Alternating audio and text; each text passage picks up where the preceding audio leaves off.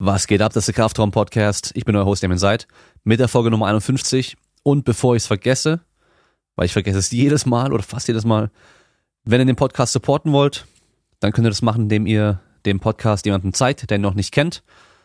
Dem sagt, das Ding ist voll geil, er soll es anhören. Und äh, immer wenn er eine Folge anhört, macht einen Screenshot davon, teilt es auf Instagram, bei Facebook, markiert mich darin. Ich kann mittlerweile nicht mehr alle reposten, obwohl ich es sehr gerne mache, aber teilweise, zum Beispiel wie jetzt heute, hört sich jemand die Folge an und teilt es, markiert mich und wenn ich es dann auch noch teile, dann ist meine Story so voll, dass ich, wenn ich eine neue Folge hochlade, dass das ein bisschen untergeht. Deswegen äh, nehmt es mir nicht übel, wenn ich nicht jede Folge oder nicht jede Story von euch dann auch reposte, aber ich sehe es immer und es freut mich auch jedes Mal. Also schön weitermachen damit. Und ähm, ich sammle wieder Fragen für eine Frage-Antwort Folge für den Podcast. Das heißt, ihr könnt mir bei Instagram, bei Facebook oder auch bei Web, bei meiner Webseite auf damienseit.de eine Frage schicken oder auch per E-Mail an info at damienseit.de. Das heißt, jetzt haben es alle gehört, weil ja doch nicht jeder Instagram und Facebook hat. Und jetzt geht's auch schon los mit der Folge. Die Julie, unsere Bundesbizepsministerin, ist zu Gast. Eine junge Powerlifterin, die vor kurzem erst die deutsche Meisterschaft beim BVDK mitgemacht hat und ich will gar nicht mehr vorwegnehmen. Also viel Spaß beim Zuhören.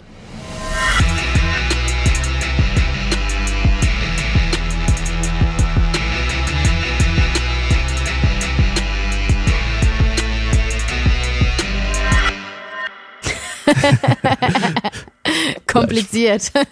ja, genau. Nee, Spaß. Nee, aber ähm, lass uns anfangen mit der DM. Die war ja jetzt gerade erst vor kurzem. Genau. Ich habe die Frauen live nicht verfolgen können.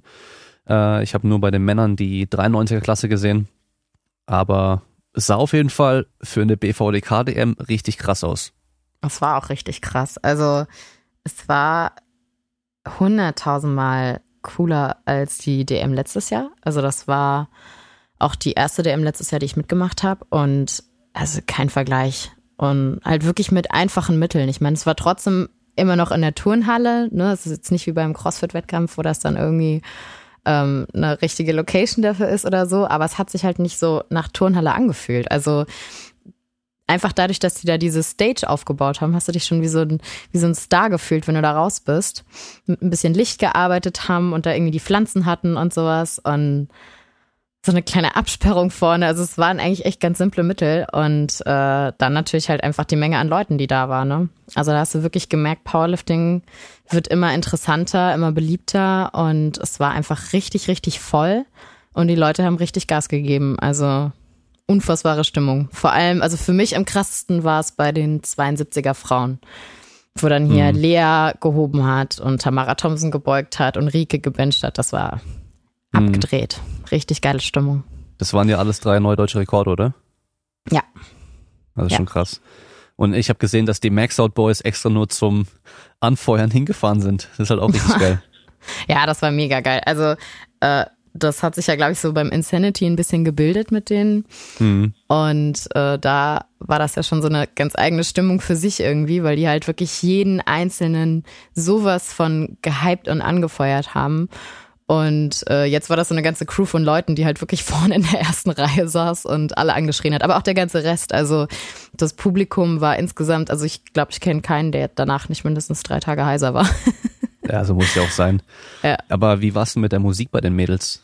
Weil ich habe bei den 93er Jungs Gefühl gehabt, da waren fünf Lieder, die durchgehend immer wiederholt wurden. Und teilweise ja, echt auch. blöde Lieder.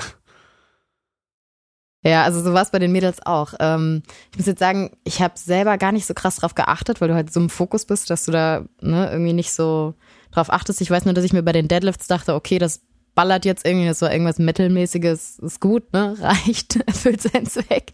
Aber das Einzige, was mir negativ aufgefallen ist, ist äh, bei einer aus der 72er, die hatte ihren Squat-Opener und man kennt das ja selber, das Gefühl, dann ist man immer tierisch aufgeregt. Man kommt das erste Mal irgendwie auf diese Stage und man zittert, man ist einfach ultra angespannt.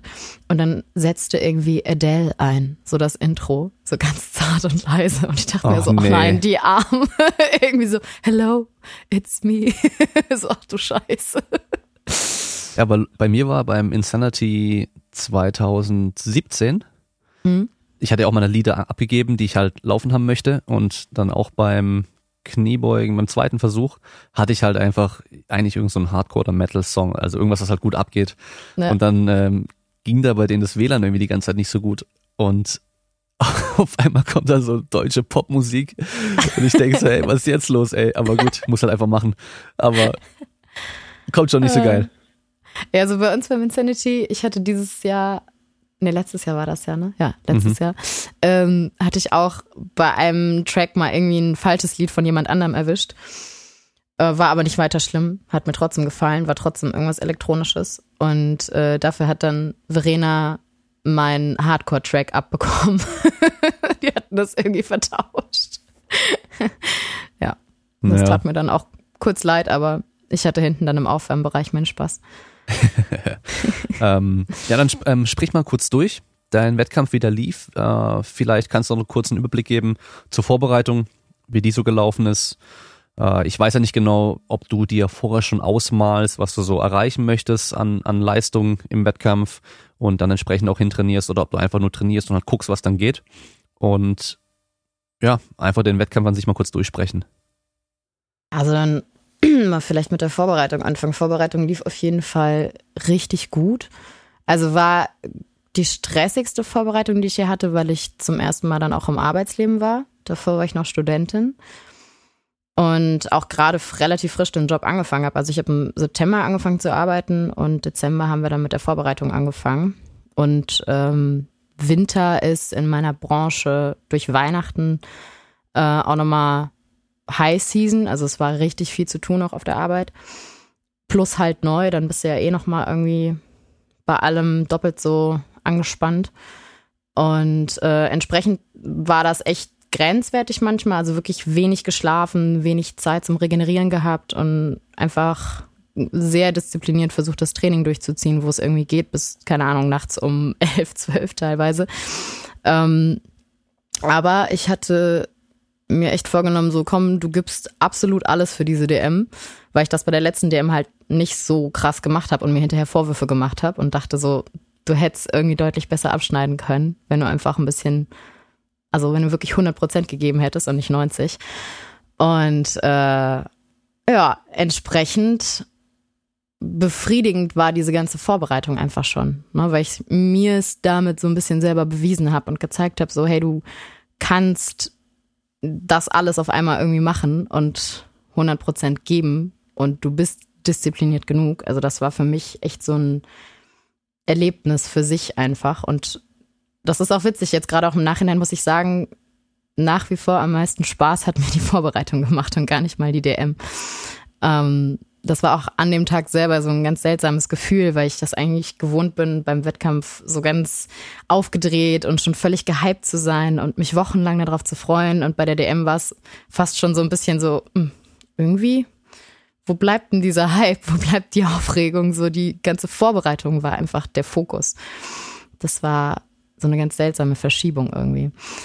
Ja, und dann äh, natürlich habe ich mir Sachen ausgemalt. Ne? Also ich habe versucht, es so lange wie möglich nicht zu tun und äh, mir immer wieder selber so verboten, diese Zahlen im Kopf zu haben. Aber je näher es dann auf den Tag zugeht, desto mehr machst du das dann trotzdem, weil du denkst, okay, jetzt kannst du es ja ungefähr absehen, was realistisch ist.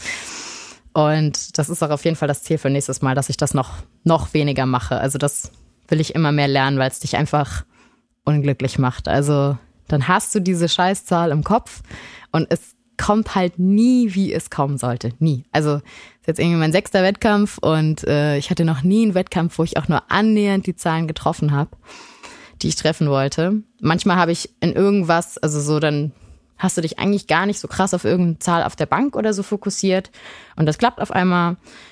Und aber meistens landest du halt deutlich drunter, ne, weil einfach Wettkampfatmosphäre dann doch wieder was anderes ist. Also zumindest ist es bei mir so. Manche sind ja auch so Typen, dass sie dann irgendwie total krass performen und die übelsten PRs raushauen. Bei mir ist das auf jeden Fall nicht so. Mhm. Ja, also ich finde es ganz gut, dass du gesagt hast mit diesem, dass die Vorbereitung für dich dieses Mal der, der schönere oder bessere Teil war als der Wettkampf an sich. Und du dir auch eben bewiesen hast, dass du die Disziplin hast und alles durchziehen kannst und so. Ja. Ähm, weil selbst wenn jetzt dann der Wettkampf scheiße gelaufen wäre, hast du dir da nichts vorzuwerfen, so. Weißt du, andersrum, Genau. wenn du dann die Vorbereitung eben nicht so machst, wie du es hättest machen sollen oder können und dann nur einigermaßen ablieferst, so, dann denkst du die ganze Zeit so, ja, ach, hätte ich doch, wenn ich jetzt richtig gemacht hätte, was würde dann gehen, was wäre dann gegangen? Und Ja. so diesen Zweifel kannst du einfach dann weglassen, wenn du halt vorher einfach Gas gibst und es einfach so machst, wie es machen solltest. Ja, genau. Also das ist auch echt fürs nächste Mal das Ziel, da noch mehr dran zu feilen. Ne? Also ich hatte mir dieses Mal schon gesagt, du überlässt einfach keine Variable dem Zufall, du holst dir wirklich einen guten Coach, ähm, du arbeitest da ganz konsequent mit jemandem dran, der irgendwie auch an deiner Technik feilt und sowas. Also davor habe ich halt für die letzte DM ähm, mir irgendwie so zweieinhalb Monate vorher, also davor habe ich so ein bisschen ohne Struktur trainiert und dann zweieinhalb Monate vorher mal überlegt, ja, könnt's auch mal irgendwie ein Programm machen oder so. Und dann mir das von Calgary Barbell, das kostenlose Programm, runtergeladen. Und wenn du aber diese Form von, von direktem Coaching irgendwie nicht hast, dann fängst du halt irgendwann an, Sachen zu skippen oder anders zu machen und wie du dann als Laie denkst, dass es besser ist und das ist dann einfach nix. Ne? Also da dachte ich mir schon so, okay, das ist eine Variable, die kannst du beeinflussen, da kannst du es auf jeden Fall besser machen, dann mach es besser. Und ähm, fürs nächste Mal will ich halt ja weiter einfach an so Kleinigkeiten auch arbeiten. Ne? Also das fängt irgendwie an mit eigentlich äh, bräuchte ich, ich habe so äh, einen Krüppelfuß, so, so, eine, so eine Verwachsung an meinem großen Zeh, dass der so schief wächst. Und eigentlich könnte ich da mit Einlagen, glaube ich, was rausholen, ne? dass ich mir spezielle Einlagen dann machen lasse, so dynamische Einlagen oder so. Und dann vielleicht einen stabileren Stand habe oder sowas. Und so Kleinigkeiten will ich einfach das nächste Mal beachten und immer mehr Variablen mit einbeziehen, um mir dann hinterher sagen zu können, so du hast wirklich alles beachtet, was du beachten kannst. Und dann kann man eigentlich auch damit ganz gut umgehen, wenn man nicht das schafft, was man schaffen will. Mhm. Und der Wettkampf an sich lief dann ganz gut heute, äh, nicht heute, letzte Woche, letzte Woche war es ja, gell? Ja. Genau, ja, letztes Wochenende. Ähm, ja, lief ganz gut. Also, wenn man das dann so rational im Nachhinein betrachtet, lief es auf jeden Fall gut. Also, ich habe 20 Kilo auf mein Total draufgepackt im Vergleich zu vor ziemlich genau einem halben Jahr, wo die letzte deutsche Meisterschaft war. Und habe mich halt von der B-Kadernorm zur A-Kadernorm raufgearbeitet und hab, das hat mich fast am meisten gefreut. Da habe ich äh, direkt nach dem Wettkampf keinen einzigen Gedanken mehr dran verschwendet, weil es ja Wilks-Punkte gar nicht mehr gibt. Aber davor, bevor die abgeschafft wurden, habe ich mich immer so total an dieser 400 Wilks-Grenze orientiert. Das war für mich so Ultimate Goal. So, wenn du die 400 Wilks hast, dann bist du stark. Und ähm, hatte immer so 380 oder sowas und hatte jetzt halt mit dem Total und dem Körpergewicht irgendwie 410 Wilks. Und das hat mich dann im Nachhinein total gefreut, wo ich mir dachte, so, das Ziel hast du erreicht. Mhm. Aber ja, also ansonsten an dem Tag selber oder am Tag danach vor allem war ich dann echt ein bisschen geknickt, weil ich so das Gefühl hatte, okay, du hast irgendwie mindestens fünf Kilo auf der, auf der Beuge verloren, wahrscheinlich auch durch einen Watercut, weil du dann noch so nah dran warst ähm, an diesem Wasserverlust. Ne, Beuge als erste Disziplin bisher irgendwie dann noch am beeinträchtigsten davon. Ähm, Bank hat mich auch eigentlich aufgeregt. Das waren auch zweieinhalb verschenkte Kilo, weil ich da im zweiten technischen Fehler gemacht habe. Ähm, und der dritte dann super easy war. Und im Kreuzheben, mh, das hat mich eigentlich am meisten gefreut, dass ich da den deutschen Rekordversuch dann ausprobiert habe. Ähm, da dachte ich mir auch, okay, gut, bisschen weniger hätte sie auch machen können, dann hätte sie das vielleicht gehoben, hätte sein Total nochmal erhöht, aber ähm, da ging es dann auch um keine Platzierung mehr mit dem deutschen Rekordversuch. Deswegen, das hat mich eigentlich nur gefreut, das auszuprobieren, auch wenn es nicht geklappt hat. Okay. Ähm, gib mal die Zahlen durch, die du in den Versuchen gemacht hast. Ähm, auf der Beuge habe ich 130 geschafft, also mit 125 eröffnet, 130 im zweiten gefailt, 130 im dritten dann geschafft. Ähm, auf der Bank hat äh, meine Poverty, Poverty Bench ein bisschen Fortschritt gemacht mit äh, 62 eröffnet, 65 dann schließlich im dritten auch reinbekommen. Und im Kreuzheben habe ich 145 im ersten gemacht, 155 im zweiten, die auch noch ziemlich easy waren. Und dann 163 als deutschen Rekordversuch im dritten probiert und leider gefehlt. Wie viel hat noch gefehlt? Ja, also ich glaube, die 160 hätte ich bewegt bekommen. Aber ich meine, hätte, hätte Fahrradkette, ne? Das ist immer Ja, so. ja. Ne? Aber tatsächlich so, wenn ich die Leistung vom 155er mir anschaue, äh, wäre das vielleicht was geworden. Aber ja, also 163 war einfach zu schwer. Ich halt, ne, am Knie äh, das dann nicht mehr hinbekommen. Hm. Und dann, Ja, okay. Ähm, Gewichtsklasse warst du bis 57, gell? genau, bis 57 war leider äh, viel zu leicht mit 56 Kilo. Also war ich gar nicht gewohnt. Ich cutte mich ja immer runter in meine Gewichtsklasse und ähm, war dieses Mal halt vom Körpergewicht schon so leicht, dass ich eigentlich gar keinen Watercut hätte machen müssen und den aber vorsichtshalber trotzdem gemacht habe. Äh, ja, das war ein bisschen unnötig. Wie kam es, dass du leichter warst? Mm, Ich habe dieses Mal auch in der Vorbereitung den Fokus darauf gelegt, früher auf meinem entsprechenden Körpergewicht zu sein und habe relativ diszipliniert auch diätet und auch frühzeitig diätet. Also ich habe so zwei Monate vor der DM wirklich angefangen, dann krass auf die Ernährung zu achten und mit dem Körpergewicht runterzugehen. Hatte auch nach der letzten DM gar nicht so stark zugenommen erst. Und ähm, ja, das war halt, also ich glaube so wenig. Also ich war dann vor der DM tatsächlich bei einem Körpergewicht von knapp über 57 nur und so wenig habe ich irgendwie die letzten sechs, sieben Jahre nicht mehr gewogen. Also eigentlich ein für mich sehr ungewöhnliches Körpergewicht. Ähm, genau, und deswegen habe ich mich da so ein bisschen verrückt gemacht dann noch auf den letzten paar Metern und dachte mir so, ach, das kann auch vielleicht nur daran liegen, dass du jetzt morgens irgendwie schon entwässert bist oder so und eigentlich wiegst du dich dann doch schwerer ein und bin das einfach so gewohnt gewesen von den letzten Wettkämpfen. Mhm. Ja, Um, Also- um wie viel Uhr war denn deine Klasse dran? Wir waren um zwölf dran, hatten um zehn Waage. Okay. Das geht ja, und eigentlich dann noch. Ja, ja, total. Also wir haben es eigentlich am besten getroffen. Hier die Ja. Mädels aus der 52er, die hatten um 6.30 Uhr morgens Waage. Die sind irgendwie um vier aufgestanden. Also das ist halt auch heftig, ne? Da kannst du auch. Meiner Meinung nach gar nicht so gut performen dann um 8.30 Uhr. Ja, aber andersrum, die, die Jungs der 93er, die hatten ja um 18.30 glaube ich, Waage. Ja, Das ist halt auch, Ja, das ist heftig, auch heftig. wenn du den ganzen Tag dann warten musst noch. Weil Ja. nach dem Schlafen wiegen ist ja schon ganz nett eigentlich. Ja, wenn du dann noch vielleicht ein bisschen. Wasser machst, aber wenn du dann noch den ganzen Tag dann noch durchhalten musst, ist schon noch blöd. Ich fand das auch krass, dass sie dann äh, vorbeigekommen sind. Also hier Marc, Pascal, Justin sind irgendwie mittags dann schon nochmal reingeschneit. Da dachte ich mir auch so, ja, Respekt, das hätte ich, glaube ich, nicht gemacht. Ich hätte, glaube ich, still zu Hause vor mich hingelitten. Ja, beim äh, Insanity letztes Jahr, da habe ich die Frauen auch nicht gesehen, weil wir Mhm. halt am Tag davor unsere Waage gemacht haben und danach halt einfach nach Köln sind und halt den ganzen Tag gegessen haben. weißt du so, und dann, dann, ich bin dann irgendwann mal, bin ich glaube ich dann doch nochmal ähm, im Gym vorbei, aber da war halt viel schon gelaufen so. Ja. Aber ja, dann ist halt erstmal Essen angesagt.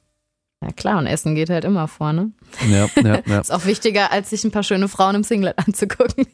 Was hat's denn mit diesem Smarties Toast auf sich? Das äh, hat sich jetzt zu meinem Ritual entwickelt. Und das ist ja lustig, weil Rituale einen irgendwie beruhigen. Also am Wett ich esse das auch nur am Wettkampftag, also sonst auch nicht.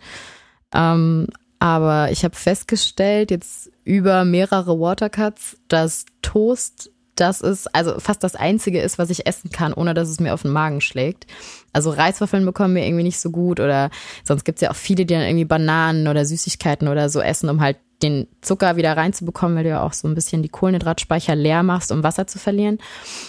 Und ähm, das Einzige, was mir bei der ganzen Anspannung und so nicht auf den Magen schlägt und was ich auch in diesen kurzen Abständen zwischen den Disziplinen essen kann, ist halt Toast. Und Smarties liebe ich einfach. Honig packst du dir auch noch drauf, um Zucker reinzubekommen.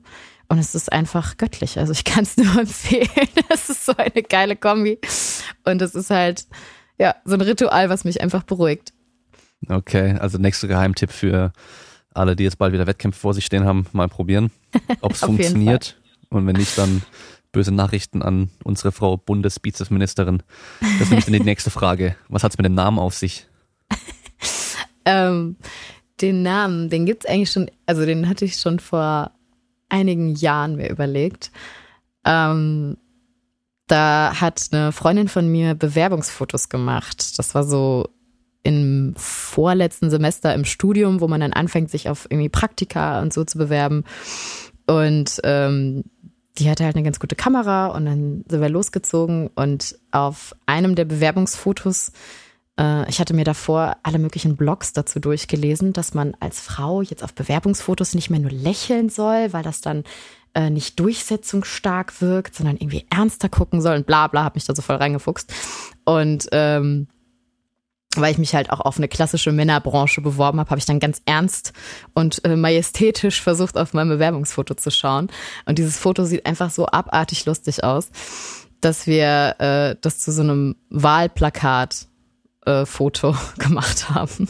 Und dann hatte ich das irgendwann mal äh, gepostet und hatte halt runtergeschrieben, äh, so von wegen die Ministerin. Und mir überlegt, okay, was bist du für eine Ministerin? Und fand dann eben diese was ist das, eine Alliteration? Bundesbizepsministerin. Ganz witzig. Ähm, hatte irgendwie so als Wahlspruch, starke Frauen braucht das Land, mir überlegt. Ja, okay. so ist das entstanden. Und seitdem heißt es so auf Instagram? Genau, seitdem heiße ich so auf Instagram. Ja.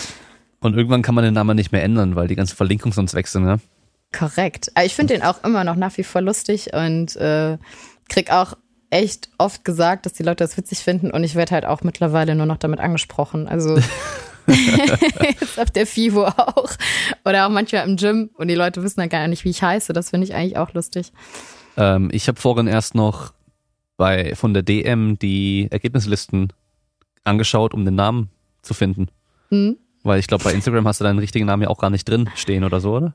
Nur den Vornamen, genau, ja. Okay. Ja, also von daher habe ich auch nachgucken müssen. Ja. Ja, ja, das ist lustig. Und dann weißt du auch schon immer, wer bei der Arbeit eigentlich dein Instagram stalkt, wenn sie dann so, ah, die Bizepsministerin oder so sagen. dann ja, weißt ja, du okay, ganz okay. genau, wer dir eigentlich äh, bei Instagram folgt. Ja, ich habe ja auf Instagram auch noch eine Fragesammelaktion gemacht zu dem Podcast hier. Und die meistgestellte Frage war, wie groß ist dein Oberarmumfang?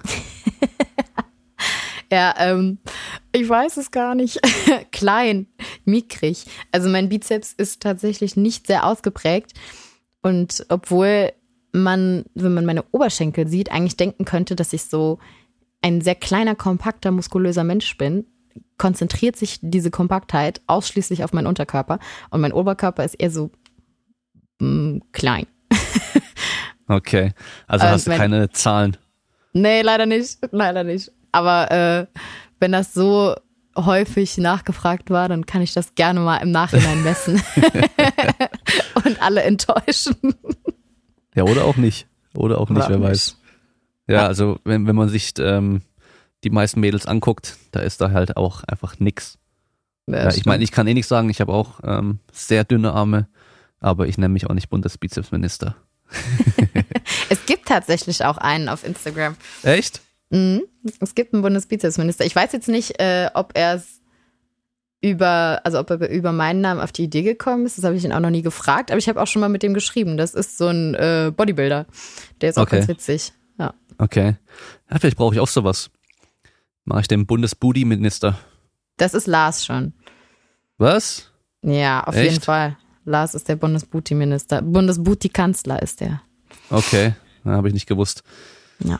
So, ähm, ich würde sagen, wir gucken mal die ganzen Fragen durch, die wir hier haben, weil es mhm. sind da doch auch einige. Ähm, mit was fangen wir dann an? Hier, Julies ultimative Diättipps für Frauen ohne Hungern. Und viele Grüße an euch beide. ähm, bester Diättipp ist, sich nicht zu stressen. Also das klingt total banal irgendwie, aber finde, also es war für mich so die größte Erkenntnis. Ich habe ja vor dem Powerlifting und so vom Gewichtheben auch so ein bisschen Bodybuilding, Bikini-Klasse mäßig trainiert und fand das total toll und ähm, wie ripped die alle aussehen. Und ähm, da habe ich auch mal so richtige Bro-Science-Diäten gemacht. Also so nur noch äh, Eiweiß gefressen und ziemlich starkes kalorisches Defizit gefahren. Und habe dann am Ende, also natürlich wahrscheinlich, weil mein Körper sich auch angepasst hat an das wenige Essen, aber auch wirklich mich so krass gestresst und einfach gemerkt, dass ich dadurch so alles blockiere in meinem Körper. Also es klingt banal, aber das ist echt, finde ich, der erste Schritt, sich einfach zu entspannen und nicht aufs Abnehmen zu fokussieren. Und dann halt, ja, richtig, richtig hart trainieren. Also nicht so ein bisschen, paar Gewichtchen in die Hand nehmen und bewegen, sondern wirklich an diese Belastungsgrenze zu gehen, wo auch einfach dann Krafttraining nicht mehr angenehm ist. Also ich finde, wenn man schon mal irgendwie exzessives Hit-Training oder so gemacht hat, dann denkt man am Anfang, wenn man Krafttraining anfängt, auch das ist ja verhältnismäßig nicht so anstrengend, ne, weil man nicht über so einen langen Zeitraum innerlich abkotzt. Aber man sollte auch im Krafttraining an diese totale Belastungsgrenze gehen, wo man sich denkt, boah, das macht jetzt echt keinen Spaß. Und dann, ja, ist auch das Training absolut ausreichend, um äh, abzunehmen und in Shape zu kommen. Also, ja. Mhm. Ja, und ich glaube einfach auch Zeit lassen. Also wenn du sagst, du hast dir jetzt zwei Monate vor der DM Zeit genommen, um mit dem Gewicht runterzugehen, hättest du es gleich in drei Wochen gemacht, hättest du dir auch viel mehr Stress gemacht und wahrscheinlich viel mehr hungern müssen. Absolut. Wenn man das ja. langsamer macht, dann ist es auch wieder deutlich entspannter. Absolut. Ja, also ich äh, dachte mir sogar bei zwei Monaten schon, pff, das ist jetzt für zweieinhalb Kilo schon ganz schön kurz. Also einfach, weil ich dann auch die Leistungseinbuße selbst bei zwei Monaten für zweieinhalb Kilo sehr stark gemerkt habe am Ende. Ähm, also mein Ziel ist auch für die nächste DM tatsächlich so zwei bis anderthalb Kilo über ein halbes Jahr zu verlieren. Das erfordert dann wiederum relativ viel Disziplin beim, beim, bei der Ernährung. Ne? Also das ist auch so das, was ich bei mir merke. Wenn ich tatsächlich dann abnehmen will, dann muss ich schon sehr diszipliniert auf meine Ernährung achten. Also Sport ist das erledigt sich so ein bisschen von selber alles, ne? aber Ernährung diszipliniert darauf achten und halt auch wirklich darauf zu achten, dass ich weder zu wenig noch zu viel esse. Also es bringt mir überhaupt nichts, irgendwie 1500 Kalorien zu essen. Also mein, mein Grundverbrauch ist irgendwo, wenn ich mein Gewicht halten will, so bei 2000. Ähm, und wenn ich ein viel zu starkes Defizit fahre, dann bin ich einfach nur super schnell ausgehungert und nehme auch gar nicht so viel ab. Also für mich persönlich, sondern dann macht das einmal so einen kurzen Drop und dann hat sich mein Körper an diese Kalorien gewöhnt und dann macht der gar nichts mehr, dann gibt er auch kein Fett mehr her.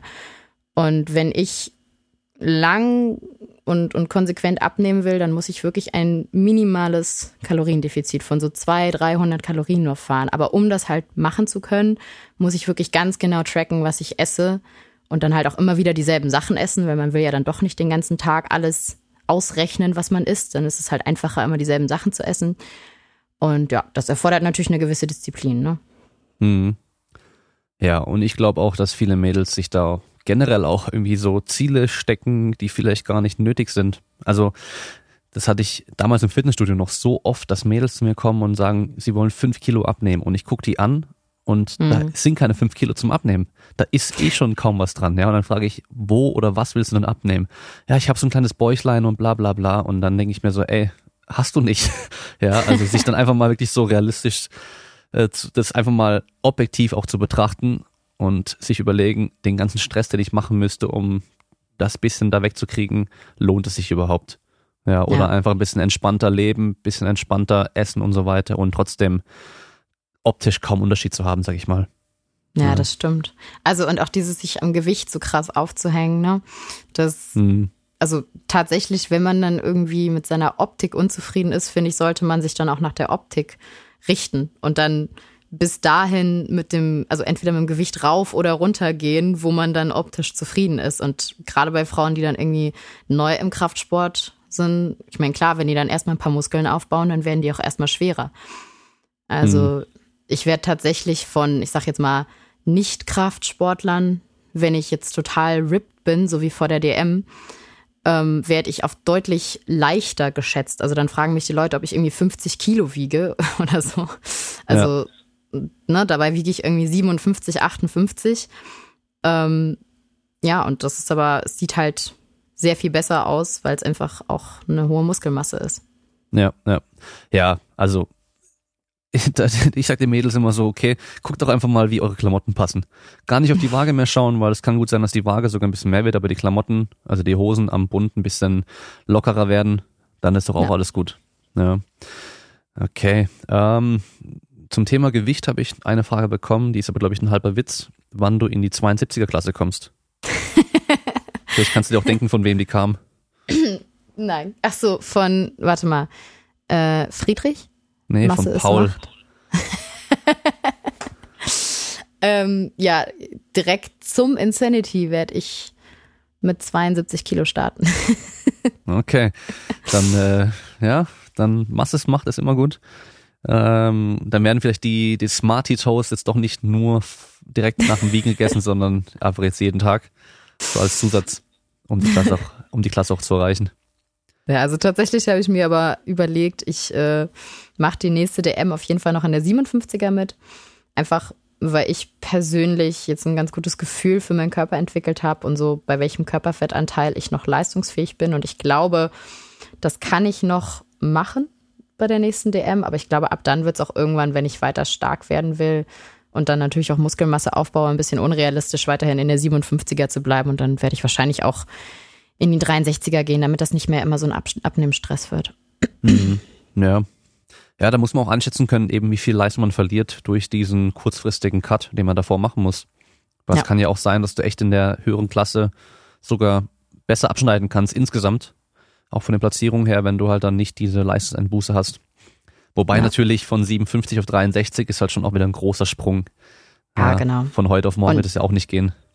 Und nur fressen ist halt auch nicht die Lösung. Also ich finde, das sieht man häufiger bei Athleten oder Athletinnen, die dann in die höhere Gewichtsklasse gehen, die dann irgendwie meinen, sich in Rekordzeit rauffressen zu müssen und dann also nicht unbedingt deutlich besser performen, weil ich meine, wenn du nur Fett zunimmst, ist ja klar, dass dir das jetzt nicht so viel mehr Leistung bringt. Dann hast du vielleicht ein bisschen mehr Kohlenhydrate zur Verfügung, als wenn du dich runterkattest und hast dann irgendwie mal 200 Gramm Muskelmasse draufgepackt. Aber das ist jetzt halt nicht das, was dir 30 Kilo mehr Total bringt, womit du dann halt konkurrenzfähig wärst. Also ich glaube, das ist dann echt ein ganz schöner Weg, den man dann machen muss, sich wieder in der nächsthöheren Gewichtsklasse auch ähm, ja, an das Konkurrenzniveau dann ranzuarbeiten. Hm. Okay, ich schaue jetzt mal hier noch die Fragen durch. Ähm, ja, also die eine hier finde ich richtig gut. Auf die bin ich, äh, wäre ich, glaube ich, selber gar nicht gekommen, aber das ist eine echt gute Frage. Wenn du in einer Disziplin den Weltrekord heben könntest, in welcher würdest du es machen? Ja, auf jeden Fall im Deadlift. Ja. ja, also ich glaube, das ist auf jeden Fall meine stärkste Disziplin. Dann finde ich die Stimmung beim Heben immer am geilsten. Also da kann ich mich auch am meisten in diesen, diesen Fokus und Hype irgendwie reinbegeben und so diese ganze Energie aufsaugen. Also das ist schon echt immer so ein magisches Gefühl, finde ich. Mhm. Ist und auch es ist halt so archaisch, ne? Also es ist so, so, so archaisch und stumpf. Einfach, ich hebe jetzt dieses schwere Ding vom Boden auf. Ja, und vor allem, du kannst auch einfach hingehen und total ausrasten und musst nicht groß nachdenken. Bei der Kniebeuge ja. oder beim Bankdrücken vor allem geht es ja kaum. Wenn du da voll am Ausrasten bist und dann die Handel rausnimmst und dann irgendwie das Fehler machst dabei, weil du halt ja. so übertreibst, dann ja, wirst du deinen Lift nicht schaffen. Beim Kreuzheben ist halt einfach nur hinstellen, zupacken und hoch damit. Ja, das und stimmt. so viel Technik ist da ja auch gar nicht dabei, auch wenn natürlich viele immer so meinen, als wäre das so extrem krass technisch. Ähm, das kannst du vielleicht auch als Gewichtheber, ehemalige Gewichtheberin vielleicht auch ein bisschen besser beurteilen, dass das alles gar nicht so krass technisch anspruchsvoll ist, wie viele immer machen. nee, es ist auch nicht. Also tatsächlich finde ich, äh, dass Sumo-Heben technisch noch ein bisschen anspruchsvoller ist. Also da kann man einfach in der Hektik und in der Aufregung, finde ich, mehr Fehler machen. Wenn du die Hantel zum Beispiel zu weit vom Körper weg hast, finde ich das bei Sumo wesentlich schwerer, dann da draußen noch einen guten Lift zu machen, als wenn dir das halt beim Conventional-Heben passiert. Ähm, und wenn du so, ja, so die Beine zu früh auslockst und nicht geduldig genug bleibst und so. Also tatsächlich ist Conventional, finde ich, äh, technisch noch weniger anspruchsvoll. Also da kann man einfach noch besser krüppeln. Ist halt auch kein Cheaten. ich steige ja jetzt auch um. genau, das ist nämlich die nächste Frage. Kannst du auch direkt wahrscheinlich schon denken, von wem? Und zwar wortwörtlich, warum die Kleine jetzt wohl auf Conventional Deadlift umsteigt. Ja, zum Kribbeln. Also, weil ich einmal gemerkt habe, äh, also ich hatte ja mit, mit Lars dieses äh, Conventional Deadlift Max Out gemacht und habe einfach irgendwie zweieinhalb Kilo weniger als Sumo nur gehoben und hat sich auch echt gut angefühlt. Ähm, ja, und ich also habe ja auch, bevor ich mit Powerlifting speziell jetzt angefangen habe, ähm, jahrelang conventional gehoben. Also irgendwo ist das, ist die Bewegung auch gut drin. Ich muss die jetzt nicht irgendwie neu lernen oder so. Und ja, es liegt mir, glaube ich, ganz gut. Mein Rückenstrecker ist stark. Ähm, meine Glutes sind verhältnismäßig schwach. Das habe ich äh, auch immer starke Probleme beim Lockout, beim Sumo-Heben. Und ja, ich werde es jetzt einfach probieren und wirklich ein Jahr lang konsequent auf conventional umsteigen und dann die Hoffnung haben, wenn ich das nächste Mal vielleicht einen deutschen Rekordversuch mache, dass ich äh, das Ding einfach irgendwie raufkrüppeln kann. ja, also die Frage war auch von Marc. Marc Traut, also der weiß dann schon Bescheid, dass du eben umsteigen willst und hebt es selber auch conventional. Ich auch. Ja. Bei mir ist aber so, ich, äh, ich glaube, das Höchste, was ich jemals Sumo gehoben habe, waren, glaube ich, 130. Einfach so, wenn ich mal einmal probiert habe, wenn eine Stange da lag und ich dachte, komm, ich probiere das mal und dachte mir schon, oh scheiße, was ist denn das? Das mache ich auf keinen Fall. Aber jetzt habe ich äh, zwei Kreuzhebestangen in der Garage liegen. Da ist der Abstand zwischen den Scheiben deutlich größer. Und mhm. ich bin recht groß, habe sehr lange Beine, habe äh, riesen Füße und das Ding ist halt, wenn ich mit einer normalen Stange Sumo heben möchte, dann bringt mir das gar nichts, weil ich gar nicht erst in die Position kommen kann, weil ich nicht breit genug stehen kann. Geil. Und deswegen bin ich dann trotzdem in so einer starken Vorlage, dass es dann sich eh nicht lohnen würde. Aber jetzt mit den, mit den Kreuzhebestangen könnte ich es mal ausprobieren. Werde ich wahrscheinlich oh. trotzdem nicht machen, aber ich könnte es mal ausprobieren. Jetzt habe ich ein bisschen mehr Platz zwischen den Scheiben. Geil. Ähm, ja. ja? Ja, das Problem habe ich nicht, wollte ich gerade sagen. Ich Ach so, dann, ja klar. Also bei mir ist da noch ganz viel Platz. Ich glaube, wenn ich dann wirklich an der Scheibe stehen würde, dann hätte ich eine non-existente Range of Motion. Dann wäre das so so ein Spagat-Sumo. Mhm. Ja, solange es regelkonform ist, wäre das ja auch okay. Stimmt. Ähm, das hat auch Juji Mufu mal gemacht. Den kennst du bestimmt von Instagram ja. auch, oder? Ja, ja der ähm, Verrückte. Ja, genau. Äh, der sich mittlerweile wieder ein bisschen beruhigt hat, was ich ganz gut finde weil der ist ja äh, ein Tricker gewesen früher, den kenne ich schon seit Jahren vom Tricken damals, weil ich das auch gemacht hatte. Mhm. Und dann habe ich den auf einmal gesehen, dass der auf Instagram diese Zirkus-Clown-Geschichten da macht mit seinen Gewichten und so und ja. habe mich so ein bisschen fremdgeschämt für alle Tricker so ein bisschen. Äh, mittlerweile macht er wieder ganz cooles Zeug, muss ich sagen, wenn man sich die Videos anschaut. Aber der hat ja auch dann die Stange genommen und dann extra weit auseinander die Scheiben gepackt und dann halt so einen halben Spagat da drin gemacht. Ja. Aber Range of Motion waren echt nur so ein paar Zentimeter, richtig krass. Ja, gut, das gibt es bei Menschen, Leuten auch ohne, dass sie das lustig meinen, ne? Also. Ja. Aber andererseits, also ich würde es, glaube ich, ich glaube nicht, dass es so viel einfacher ist, weil überleg dir mal in einem Spagat diese Kraft aufbringen zu müssen in den Beinen. ich stelle mir nee. das eher schwieriger vor. nee, auf keinen Fall. Deswegen macht man es ja auch nicht. Also es, die meisten könnten es eh nicht machen, aber äh, es gibt ja viele, die Sumo heben und doch trotzdem nicht maximal breit stehen von dem, was gehen würde. Ja. Also ich meine, äh, Ed Cohn ist da ja auch ein gutes Beispiel. Ähm, der hat ja auch teilweise so ein Semi-Sumo-Ding nur gemacht. Ja. ja. Also von daher. Ähm, ich sehe jetzt hier noch, ähm, da schreibt jemand mit äh, Steffi Cohn als Vorbild, mhm. eventuell bald Equip beugen oder halt Raw mit Bandagen. ähm, nein. Ist sie dein Vorbild?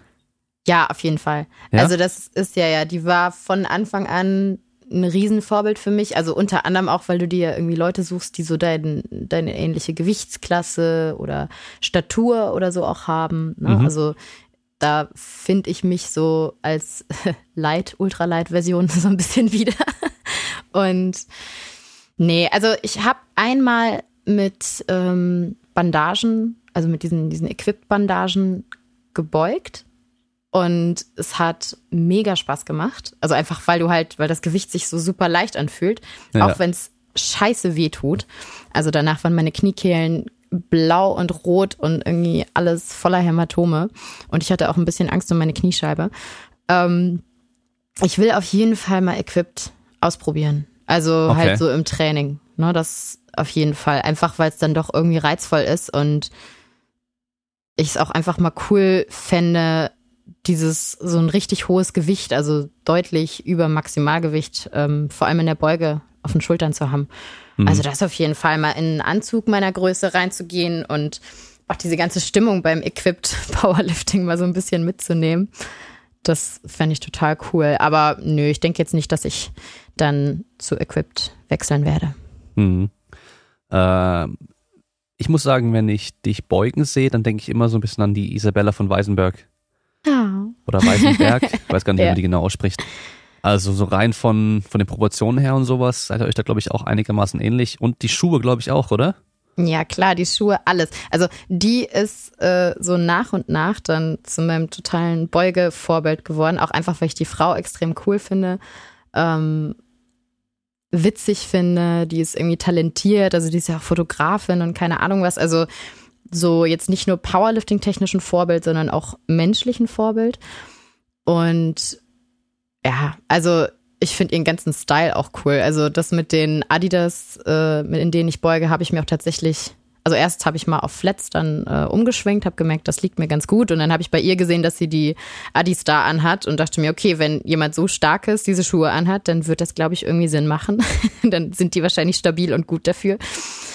Und ja, klar, also, also für die Beuge auch ein Riesenvorbild und der eifere ich auf jeden Fall auch nach. Ich finde es immer beeindruckend, wenn ich die Beugen sehe, vor allem wenn sie im Training halt äh, Fünfer-Wiederholung raushaut und dabei dann immer so, äh, die macht immer so, ja, die so, die grunzt. So Hydraulik, hört sich immer so ein bisschen an. Die ist halt schon echt krass stark, ey, und die beugt da Sachen weg, die, die machen manche Typen nicht auf eine Wiederholung, die 20 Kilo mehr wiegen. Also das ist ja. schon echt heftig, ey. Ja, also das finde ich auch krass. Da versuche ich, glaube ich, auch in der Beuge noch ein bisschen mehr mir ein Vorbild dran zu nehmen. Wirklich diese, diesen Druck innerlich auch aufzubauen, ne? Dass man, also wie du sagst, die grunzt ja so richtig, aber nicht, weil es jetzt irgendwie cool ist oder so, sondern weil die halt einfach innerlich so eine Spannung aufbaut und das Gewicht halt dadurch einfach ja, so gut stabilisieren kann. Das ist schon bewundernswert. Mhm. Ja, und die gibt halt auch Vollgas bei jeder Wiederholung. Also, ja. Sobald sie aufsteht, dann gibt die halt einfach Vollgas. Und das ist auch wichtig, glaube ich, weil viele, das sehe ich ganz oft, dass die dann so zaghaft beugen oder auch heben. Also die geben gar nicht Vollgas, vor allem mit den ja. schweren Gewichten. Das kann nicht funktionieren. Ja, das stimmt. ja, die hat richtig Feuer. so, passende Frage, wenn wir gerade schon mal in den Schuhen sind, und zwar ähm, Swag bei Frauen im Powerlifting. Hast du da Swag. wahrscheinlich Tipps? Ich weiß nicht, was die Frage genau heißen soll, aber ähm, ich glaube, das kommt ja so ursprünglich von, von Pascal, Pascal Su, aka Judy Beuger mit äh, Swag, ähm, der dann mit seinem Kopftuch und den bemalten Schuhen und dem Gürtel mit Zeugs drauf und sowas da mal äh, trainiert. Ähm, dass da viele so drauf achten, dass sie halt farblich passend zum Beispiel Anzug und Schuhe haben und solche Geschichten. Ne. Gibt es da bei den Frauen auch irgendwas? Puh, also es ist, finde ich, als Frau immer noch schwierig, auf dem Wettkampf Swag zu haben, weil einfach diese Singlets alle so krass hässlich sind für Frauen. Ähm, also teilweise noch nicht mal ästhetisch hässlich das Teil, sondern alle für Männer geschnitten. Ne? Also es gibt, ich glaube, bis auf dieses Insta-Singlet, was ich persönlich jetzt ästhetisch nicht so schön finde und was auch trotzdem, wenn du so ein, so, ich sag jetzt mal, weiblichen Körper hast, das heißt irgendwie ein bisschen mehr Hintern, und tendenziell dann schmalere Hüften und ne, Taille, dann sitzt das Teil halt trotzdem wie ein Sack. Also das äh, ist, finde ich, relativ schwierig. Da habe ich auch große Hoffnung, dass jetzt äh, der Trend irgendwie entdeckt wird von den großen Firmen. Also SPD will ja, glaube ich, jetzt ein Frauensinglet rausbringen, das anders geschnitten sein soll. Da bin ich mal richtig gespannt drauf, ob wir dann endlich mal ein bisschen Swag haben. Ähm, ansonsten, ich glaube, der coolste Tipp, den ich mal bekommen habe, ist ähm, unterm Singlet einen Crop Top anzuziehen. Weil das dann sich mit dem Gürtel und sowas nicht so krass um die äh, schmale Taille rumknittert. Okay. Also, das hat auf jeden Fall richtig Swag. Merke ich mir für meinen nächsten Wettkampf. Tanzt du dann auch im Crop Top an? ja. Ey, aber ich muss sagen, ich bin ja viel zu groß für meine Gewichtsklasse oder viel zu leicht für meine Größe. Das mhm. heißt, der Anzug, den ich habe, den habe ich damals geholt da stand halt bis 90 Kilo Klasse, mhm. L, glaube ich, von Adidas und ich bin aber halt 1,90, da dachte ich, okay, komm, nehme ich. Das Ding ist halt in der Breite und so, das passt einigermaßen. Komischerweise schneidet er dann den Oberschenkeln ein, äh, am Bund. Aber der zieht mich halt zusammen, weil der halt einfach so kurz ist, weißt du. Also von daher ist es auch nicht für alle Männer mal ganz gut geschnitten. Geil. Ja, bei mir ist genau das Gegenteil. Also ich hatte als allererstes Singlet das Insa-Singlet und weil ich halt mh, recht äh, viel Masse um die Körpermitte rum habe, so, ähm, saß das halt, also die Größe, die mir am Hintern gepasst hat, war dann wiederum so groß, dass du mich einmal an den Schultern so hättest packen können und in diesem Ding irgendwo dranhängen können, weil Okay. da oben einfach so viel Platz noch war. Ja. Aber man, da muss man jetzt eigentlich auch sagen, da haben ja die Großen, jetzt wenn man sich die Kniebandagen zum Beispiel anschaut, also die, äh, die Kniesle Kniesleeves, Mhm. eigentlich ein Nachteil, weil das ist ja 30 Zentimeter die maximal zugelassene Länge, was ja die Ja. ganzen Dinge eigentlich auch alle haben. Das heißt, bei mir relativ vom Bein wird der weniger abgedeckt als bei dir zum Beispiel dann. Ja, bei mir ist es so das halbe Bein in diesem Halbes Kniesleeve. Bein, gell? Und dann kommt Ja. direkt schon der Singlet wahrscheinlich dann. ja, genau. Ja. Ja. Auf jeden Fall. Sieht jetzt ästhetisch nicht so geil aus, aber es bringt auf jeden Fall was, das stimmt. ja, Hauptsache stark. Eben. So. Bleiben wir mal noch beim Powerlifting. Langfristige Ziele im Powerlifting. Ich gehe mal davon aus, du wirst weiter im Powerlifting machen. Also du, Ja, du planst doch. ja schon eben mit der höheren Gewichtsklasse, dann nimmst du dir wahrscheinlich auch ein paar Jahre langfristig Zeit, um dann am Schluss die komplett ausfüllen zu können. Davon gehe ich mal aus. auf Und jeden äh, Fall.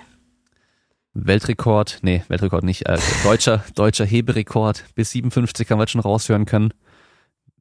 Ja, also das wäre natürlich cool, ne? Und ich meine, die Vermutung oder die, die Wahrscheinlichkeit, dass äh, ich zumindest im Heben wieder Rekordchancen haben könnte, ist relativ hoch. Kann aber natürlich auch immer sein, das ist halt so das Ding, ne? Es kann, es wird immer beliebter, es kommen immer mehr richtig krasse Leute auf einmal aus irgendeinem Loch gekrochen, äh, die das erst seit einem halben Jahr machen und dann halt trotzdem doppelt so krass sind.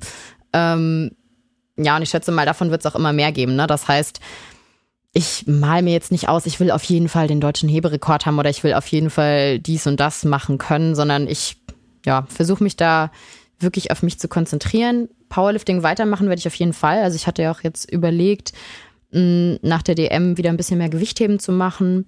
Das habe ich jetzt vorerst aber wieder auf Eis gelegt und mir gedacht, okay, Gewichtheben, das macht dir einfach nur Spaß. Da habe ich jetzt gar nicht so das Bedürfnis, auf Wettkämpfe zu gehen, zumal ich auch die Powerlifting-Community und die Wettkämpfe also deutlich cooler finde ähm, von der Stimmung her.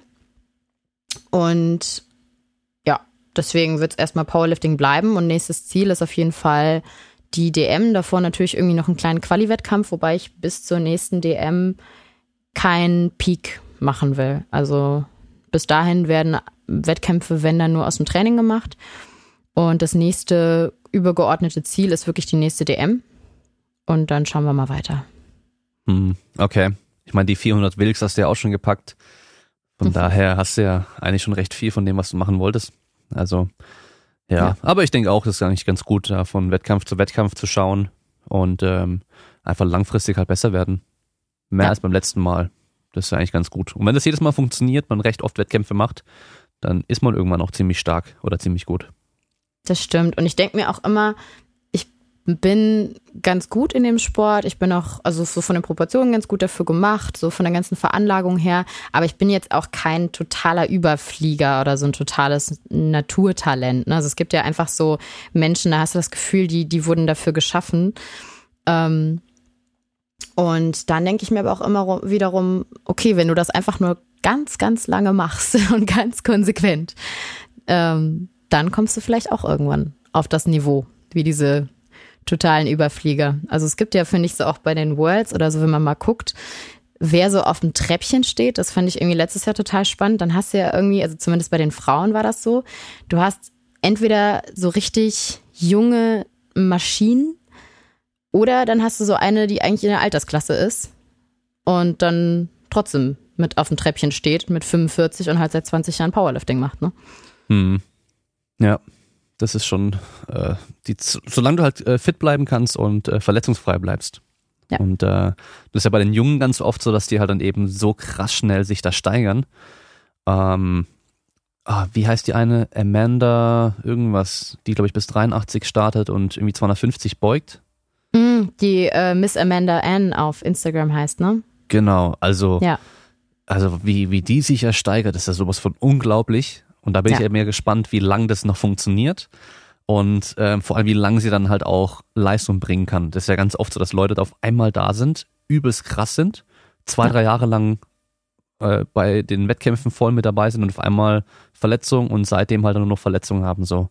Und äh, ja, also bei der bin ich mal gespannt, weil was die beugt, ist ja echt unglaublich, ey. Das ist geisteskrank. Also beugt die nicht sogar bald, ne, warte, 250 oder sowas hat sie Ja, doch genau. schon längst Ja, gebeugt, ne? Im Training, ja.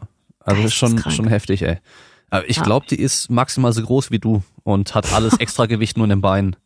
Krass. Ja, also das ist halt Ja. schon aber auch krass. Ja, ich, ist, glaube ich, auch, also klar, wie du sagst, einmal, ne, welche Gewichte du da bewegst. Ich meine, die bewegt halt, keine Ahnung, wie viel mehr Tonnen dann die Woche als ich. Aber es ist wahrscheinlich auch, wie gut du dann gecoacht wirst, ne? Gerade wenn du so ein aufgehender Stern bist, der total Potenzial hat und dann an den falschen Coach gerätst, der dich total Mhm. verheizt, dann ist wahrscheinlich auch schneller vorbei, als wenn du dann auf jemanden triffst, der da seine eigenen äh, ja, glorreichen Ziele als Coach und irgendwie seinen Erfolg nicht in Aussicht hat, sondern dich wirklich da langsam trotzdem ranführt. Mhm. Ja, da muss man schon teilweise auch Glück haben. Ähm, so, ich guck mal rein, was wir hier noch haben. Ähm, wie sind die Reaktionen von Männern darauf, dass sie mehr hebt oder beugt als die Männer? Ich weiß nicht, ob dir sowas passiert manchmal. Ja, also wenn, dann passiert mir das tatsächlich nur, ich sag jetzt mal so Normalo-Fitnessstudios. Hm. Jetzt im Powerlifting ist es schon eher selten so. Also gerade auch dadurch bedingt, dass ich halt eine niedrige Gewichtsklasse bin und dann vielleicht Gewichte, die trotzdem für mein Gewicht verhältnismäßig krass sind, jetzt für einen normalen Mann, der irgendwie, keine Ahnung, irgendwas zwischen 75 und 95 Kilo wiegt, dann auch wenn er nicht besonders stark im Powerlifting ist, jetzt keine krassen Gewichte sind. ähm, deswegen im Powerlifting-Bereich ist mir das bisher so noch nie untergekommen und in so Normalo-Gyms habe ich bisher ausschließlich positive Resonanz bekommen. Also wirklich von äh, Leuten, also Jungs, die dann zu mir hingekommen sind und dann einfach gesagt haben, so, boah, mega krass, ich möchte auch mal so beugen können wie du oder krasse Beine, das kriege ich öfters zu hören, aber so richtig bewundernd, so krasse Oberschenkel. Ähm, und ja, dann auch Leute, die äh, nach Techniktipps oder so fragen, ne? Oder sagen, ach, wie hast du das denn geschafft, dass du so stark geworden bist? Also eigentlich ausschließlich positive Resonanz. Mhm. Ja, das mit den krassen Beinen, da müssen die, glaube ich, aber schon auch aufpassen, wie sie es formulieren und wem sie das sagen. Weil ich glaube, für die eine oder andere könnte das ähm, nicht unbedingt ein Kompliment sein, sondern eher so ein, was, ich habe dicke Beine? Oh mein Gott. Ja, nee, das habe ich äh, wirklich gelernt als, als Kompliment zu sehen. Also ich glaube am Anfang, boah, das ist schon echt lange her, aber anfangs, äh, wenn mir einer gesagt hat, so, boah, du hast aber breite Oberschenkel, dann habe ich das auch als äh, ah, so semi-cool empfunden. Aber mittlerweile, ähm, ja, sehe ich das als Kompliment. ja, okay. Wie hast du dann überhaupt mit dem Powerlifting angefangen? Und wie lange machst du es schon mittlerweile? Also ich mache Powerlifting jetzt seit anderthalb Jahren. Ähm, hab ganz ursprünglich, also ich habe als Kind Leistungssport Judo gemacht und da machst du halt auch schon so ein bisschen Krafttraining. Ähm, ja, haben so einen kleinen muffigen Kraftraum bei uns im Verein gehabt, wo du dann halt mal hingegangen bist und von den Jungs irgendwie mal so zwei, drei Übungen gezeigt bekommen hast und die dann mit so richtig schlechter Ausführung gemacht hast. Und dann habe ich nach dem Abi, als ich dann angefangen habe zu studieren, halt ja, mich im Fitnessstudio angemeldet und war erstmal richtig Cardio-Bunny-mäßig unterwegs und habe dann so aus diesem Gedanken abnehmen und äh, Körper shapen und sowas heraus ähm, angefangen mit so leichtem Gewichttraining. Und dann ging das halt hin zu äh, Bikini-Bodybuilding. Die sehen ja eigentlich ganz gut aus, so möchte ich auch aussehen. Und dann habe ich halt irgendwann einen Rappel bekommen und äh, hatte keinen Bock mehr auf diesen Schönheitswahn und äh, habe mir dann einen Sport gesucht, wo ich mir gedacht habe, okay, da bist du irgendwie von den körperlichen Voraussetzungen für gemacht. Das macht dir Spaß. Und das ganze Gewichttraining war halt das, was mir auch an diesem Bodybuilding-Training Spaß gemacht hat. Und dann habe ich eigentlich mit Gewichtheben angefangen, so vor zweieinhalb Jahren. Mir das so ein bisschen selber beigebracht und bin dann aber in einem Verein voller Powerlifter gelandet und habe mir auch dann mal Powerlifting angeschaut. Okay. Ich muss mal irgendwann mal jetzt zusammenzählen, äh, die ganzen Folgen durchgehen, wer alles mit Judo angefangen hat. Weil ich habe auch mit Judo angefangen. So Mhm. gut wie fast jeder, der hier schon Gast war, hat äh, früher mal Judo gemacht. Also ich weiß nicht, ob das einfach die ultimative Kindersportart ist oder Ja. einfach die Sportart ist, die am Schluss dann dazu resultiert, dass die Leute halt mit Powerlifting am Schluss anfangen oder halt irgendwie Krafttraining nur noch machen. Aber das ist echt krass. Also jeder, der hierher kommt, sagt, er hat früher Judo gemacht. Krass. Total Voll das witzig. Phänomen. Ja, aber klar, ich meine, im Judo hast du halt auch schon so dieses, diesen Kämpfergeist, den du beigebracht bekommst, ne? Dieses nicht so, mh, ja, also auch diesen, diesen Kontaktsport. Also ich meine, Powerlifting ist ja kein Kontaktsport, aber es ist halt schon rau irgendwie, ne? Also es ist ja schon unangenehm für den Körper. Und dann macht einem das schon mal nicht so viel aus. Also, Mhm. Ja. Ähm, ein paar Fragen haben wir noch. Ähm, machen wir mal jetzt so eine blöde Frage mit rein. Ob man dich klonen darf. mit äh, ein paar Smileys, wo ich keine Ahnung, was die heißen sollen. Oh, das ist so creepy. Nein, natürlich nicht. Was willst du denn mit meinem Klon machen, du Creep? Aber ähm, das frage ich eigentlich fast alle Mädels immer. Also auch die, ich, mit denen ich privat dann zu tun habe, die irgendwie auch auf Social Media unterwegs sind. Was sind so die geilsten Nachrichten, die du bisher so bekommen hast? Oder Also- hast du so, so, so, so Instagram-Stalker oder sowas, die immer so komische Sachen kommentieren oder die auch immer so Nachrichten schreiben? Ja, also tatsächlich, ich fand das immer total cool, dass ich das relativ lange gar nicht hatte. Also wirklich gar nicht. Noch nie irgendwie creepy Nachrichten bekommen oder so, ey Baby, ne, so komische Anmachen bekommen oder sowas.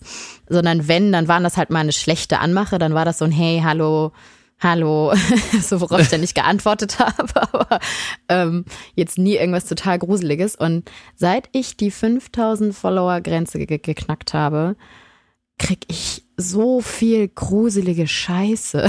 Das ist echt krass. Also verhältnismäßig. Ne? Ich glaube, wenn du dich als Frau auf Instagram mit noch mehr nackter Haut zeigst, dann ist das wahrscheinlich auch schon früher der Fall. Also ich bilde mir zumindest ein, dass es bei mir auch daran liegt, dass ich jetzt nicht so diesen sexy Content auf Instagram biete, sondern halt so ein bisschen mehr Richtung Sport gehe.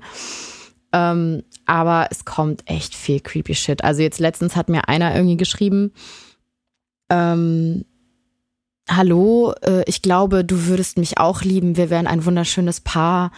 Ähm, so von wegen, bitte melde dich, ich liebe dich. Und ich so, wow, Alter, das ist creepy. Also da dachte ich, das war so das erste Mal, wo ich auch sowas richtig, richtig gruselig fand. Also ja, ich mache es auch mittlerweile so, dass ich, außer wenn ich jetzt ein Gewinnspiel mache und mir die Leute dann ihre Screenshots oder so schicken, öffne ich auch keine äh, Bilder, die ich von irgendwelchen Leuten bekomme, die ich nicht kenne. Also vor allem nicht, wenn sie männlich sind. Wieso gab's schon Dickpics? nee, gab's noch nicht. Aber wie gesagt, ich öffne die dann halt auch nicht, ne? Rein aus Prinzip, weil muss nicht sein. Oh, also alle Mädels, die so komische Nachrichten auf Instagram bekommen, schickt sie mir. Ich finde sowas so witzig. Ich ich frage mich immer, was die sich da erhoffen. Also haben die die Hoffnung, hey, wenn ich 100 Mädels irgendwie so eine komische Nachricht schreibe, dann wird schon eine mich dann direkt heiraten und mit mir Kinder machen. Oder was erwarten die? Ich, Ich finde es einfach so faszinierend. Es ist, also, was tatsächlich jetzt mittlerweile hä- häufiger kommt, was jetzt nicht so creepy Männer-Sachen sind, aber was jetzt häufiger auch kommt, ist, dass Leute random unter irgendwelchen alten Bildern von mir oder alten Videos von mir äh, kommentieren, was das denn soll, dass ich die Gewichte so rumschmeiße oder was das denn soll, warum ich mit so einem krummen Rücken hebe und dann aber so richtig sauer werden. Also ich hatte Okay. eine, die irgendwie, ja, jetzt lass doch mal die Gewichte nicht so fallen und da alles kommentiert hat. Oder dann auch ein Typ, der unter ganz viele Videos kommentiert hat, äh, dass ich mich damit kaputt mache mit dem Sport und das wäre so eine Selbstdarstellerei und so eine Scheiße. Oh mein Gott. Ah, naja. Aber sowas finde ich dann auch sehr witzig. Also das finde ich, Ja, das ist so, ja, entertains me. ja. Ich, ich weiß nicht, also ich, ich habe ja ganz lange so Social Media Zeug gar nicht mehr gemacht, weil mich das eben so genervt hat, dass da jeder seinen Senf dazugeben möchte und eben auch immer so zusammenhangslos und keine Ahnung auch haben, warum du irgendwas machst, aber halt immer dann denken, sie müssen dir jetzt helfen oder dich retten oder sonst irgendwas. Hm. Vor allem, wenn sie halt selber keine Ahnung haben und dann eben kommen so, oh mein Gott, du machst dich kaputt damit, dein, dein Rücken, was weiß ich was. Ähm, naja. Aber teilweise schon echt witziger. Ja, bin Ja. ich ganz froh eigentlich, dass ich ein Mann bin und da äh, deutlich weniger abbekomme als die Ja. ganzen Mädels. Ja, aber gehört scheinbar auch dazu. Ich weiß nicht, also Ja, alle haben ich das. denke auch. Also, und sowas finde ich jetzt auch nicht so schlimm. Also, ich glaube, ich fände es jetzt irgendwie schlimmer, wenn einer dann, den ich irgendwie kenne oder so, wirklich persönlich mit mir da meint, irgendein Social Media Beef oder sowas loszutreten. Ich glaube, sowas, das würde mir dann eher nahe gehen, als äh, wenn jetzt halt irgend so ein Lappen mir unter mein Bild irgendwie kommentiert oder, ne, also, oder mich da beleidigt, das, das sowas lasse ich da auch stehen. Also, das finde ich dann eher witzig. Das, ja, sollen sie. Ich kenne eine Sportlerin, die hatte sozusagen einen, einen Superfan oder einen Stalker, kannst du nennen, wie Mhm. du willst. Mega creepy, der Typ. Auf jeden Fall, der hat, der war bei jedem Spiel und hat dann halt immer irgendwie nach dem Spiel ihr dann geschrieben, so Nachrichten, so, oh, voll, voll gut wieder und keine Ahnung. Gott. Hat aber dann beim Spiel sich nie blicken lassen. Weißt du, so danach machen die meistens dann Mhm. sogar so, dass die Fans dann runterkommen oder halt die Leute runterkommen. Das sind jetzt keine zigtausend Zuschauer, sondern halt 100, 200, 300, 400 vielleicht so. Und ähm, im Endeffekt kann dann jeder mit jedem quatschen noch und sowas. Machen die halt meistens. Die sind da so super entspannt. Und äh, Ja. da hat man den nie gesehen, obwohl er bei jedem Spiel scheinbar war. Oh, Und, das ist ähm, creepy. Dann aber immer so echt seltsames Zeug unter Fotos kommentiert. So mit halb Deutsch, halb Englisch und so. Und äh, zusammenhangslos, du hast gar nicht gemeint, was der da, also gar nicht verstanden, was der da jetzt meint. Und irgendwann mal stand er vor ihrer Haustür. Oh Gott. Und das ist dann halt echt übel, ey. Ja. Und äh, also wenn sowas mal passiert, ey, boah, das ist schon auch heftig. Ja. Also das ist auch, ich meine, keine Ahnung, wie man dann wirklich reagiert, wenn man in der Situation ist. Aber für mich wäre, also so ein Extrem sofort auch der Grund, äh, Social Media aufzuhören. Also das habe ich mir, so wo es dann angefangen hat, bei mir mit Instagram ein klein bisschen jetzt hochzugehen, auch direkt so selber überlegt, ne? Also was ist, wenn du mal wirklich so einen, so einen crazy Stalker hast und das so in dein privates, in das reale Leben übergeht? Das wäre für mich Account löschen, fertig, bums aus. So Mhm. wäre echt vorbei. Also, weil das, finde ich, ist es nicht wert. Na, Also ich glaube, es ist nochmal was anderes, wenn du wirklich hauptberuflich Influencer oder so bist und dann da dein Lebensunterhalt von abhängt und du das jetzt nicht einfach so alle Brücken abbrennen kannst hinter dir. Aber also für mich wäre das auf jeden Fall ein Grund, direkt aufzuhören damit. Wobei ich echt schon einige Mädels äh, kennengelernt habe, die ähm, ich sag, normale Mädels sind, äh, also normale Hm. Anführungszeichen, also die halt einfach nur ein paar hundert Follower auf Instagram haben und halt ganz Hm. normale Bilder von sich und keine Ahnung was posten. Da frage ich immer, darf ich mal deine Nachrichtenanfragen sehen? Ja. Weil dann gehst du da drauf und dann haben die da so 30, 40, 50 oder 100 Anfragen, auch von irgendwelchen Creeps einfach nur. Die Krass. halt einfach random alle möglichen Mädels halt anschreiben und äh, das ist super strange, ey. Also ich weiß auch nicht, das ist echt so eine so eine komische Welt, dieses, Nee, dieses Social Media Zeug. Das habe ich tatsächlich gar nicht. Das Einzige, was ich auch nochmal hatte, das ist auch ganz witzig, dass mich ein sehr, sehr bekannter Fußballer, ich nenne jetzt keine Namen, aber der hat mich angeschrieben. Ähm, auch, also du hast halt gesehen an diesem blauen Häkchen, dass das Mhm. halt wirklich sein Account ist, ne? Und das, also das war auch echt nur so ein, so ein Einzeiler, ne? Aber auch irgendwie so total direkt angeflirtet. Und da dachte ich mir auch so, boah, du kleiner Spasti, ne? Du schreibst das wie so eine, so eine Rundmail wahrscheinlich, einfach an Ja. 500 Mädels oder so. Und nur weil du da dieses kleine blaue Häkchen hast und keine Ahnung wer bist, denkst du, 100 davon melden sich wieder und tun es wahrscheinlich auch, ne? Wahrscheinlich schon, ja. Die wollen halt den Ja. Fame. Ja, Ja. traurig, traurig. So, ich guck mal weiter rein, was wir hier noch haben. Mhm. Ähm, jetzt kommt noch so ein bisschen was Training. Ähm, das hier finde ich auch interessant. Lieblingsinterpret, Fragezeichen und dann Hashtag DEFCON1. Da habe ich sogar noch bei Google vorhin geschaut, auf YouTube auch, was es denn ist.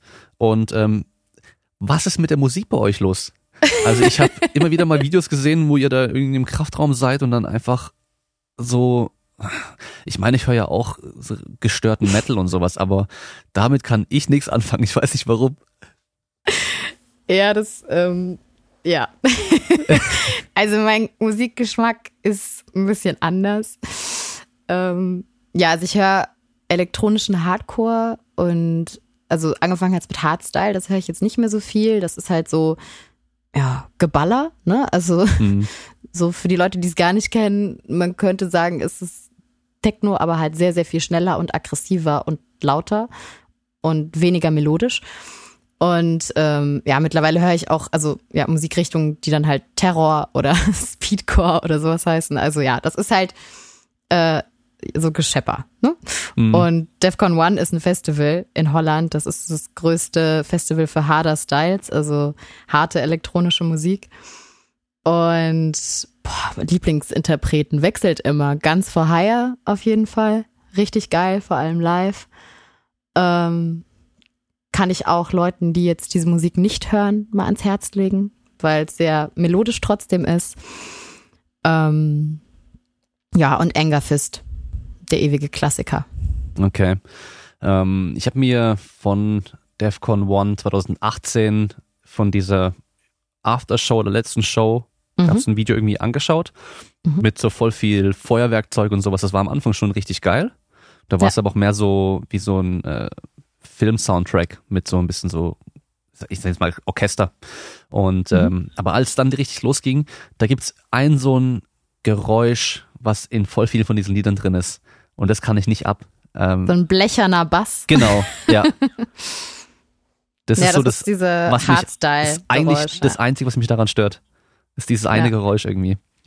Ja, das ist klassisch Hardstyle. Also das ist eigentlich eher diese softere Musik und die hat mhm. diesen, diesen, ja, ganz blechernen Sound, so als hättest du irgendwo den Regler für den Bass runtergedreht eigentlich, ne? Mhm. Bei Hardcore ist das nicht so. Da hast du dann einen satteren Bass. Und ähm, bei Frenchcore zum Beispiel auch. Also das, da gibt's dann wiederum andere Musikrichtungen, die das so ein bisschen mehr haben. Das könnte dir dann auch besser gefallen. Und ja, aber an sich ist es echt auch ganz viel sphärische Musik und auf den Festivals echt so, ja, also total aufwendig alles gemacht, dass du so voll in diese sphärische Stimmung auch kommst. Also. Mhm. Ja. Und da ist für Außenstehende wahrscheinlich so wie beim Metal auch, das hört sich doch alles genau gleich an. Ja, auf jeden Fall. Oh. Und Je dann, härter dann sage ich aber, nein, das eine hier ist Power Metal, das andere ist Speed Metal, das ist Heavy Metal und dann haben wir hier Metalcore und Deathcore, Death Metal, Technical Death Metal und so weiter. Und die denken ja. so, das ist alles nur das gleiche mit Geschrei. ja, es ist auch echt witzig. Ich finde, da sind so voll viele, also jetzt alleine von den Namen, die du gesagt hast, ne, irgendwie Speed Metal oder sowas, das ist ja dasselbe, nur in grün eigentlich, ne, wie ja. bei jetzt den wie bei, bei so elektronischer Musik. Aber ich kenne trotzdem wenig Leute, die Metal hören, obwohl es ja auch Geballer und Geschrei ist und Aha. dann diese elektronischen harten Styles hören. Also das passt dann irgendwie doch nicht so gut zusammen. Also ich mag auch zum Beispiel so Metal und sowas jetzt gar nicht. Ich mag Rock gerne und ich mag New Metal gerne, was ja kein wirklicher Metal ist. Aber ähm, so richtig Geschrei, das ist dann für mich auch so, nee, nee. Mir fällt gerade ein, ich habe vor ein paar Jahren mal ein paar Lieder von Counter-Strike gehört. Kennst du die? Mm, -mm.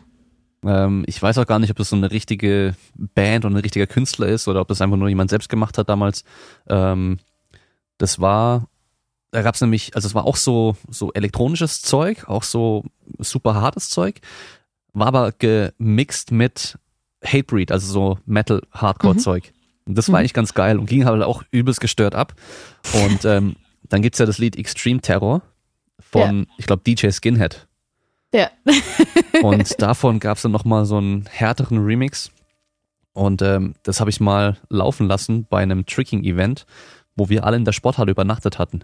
Und da war halt die riesen Mattenfläche, war eine riesen Lautsprecheranlage aufgebaut und alle waren am Pennen, drei Uhr nachts. Oh ich Gott. und Kumpel sind aufgestanden.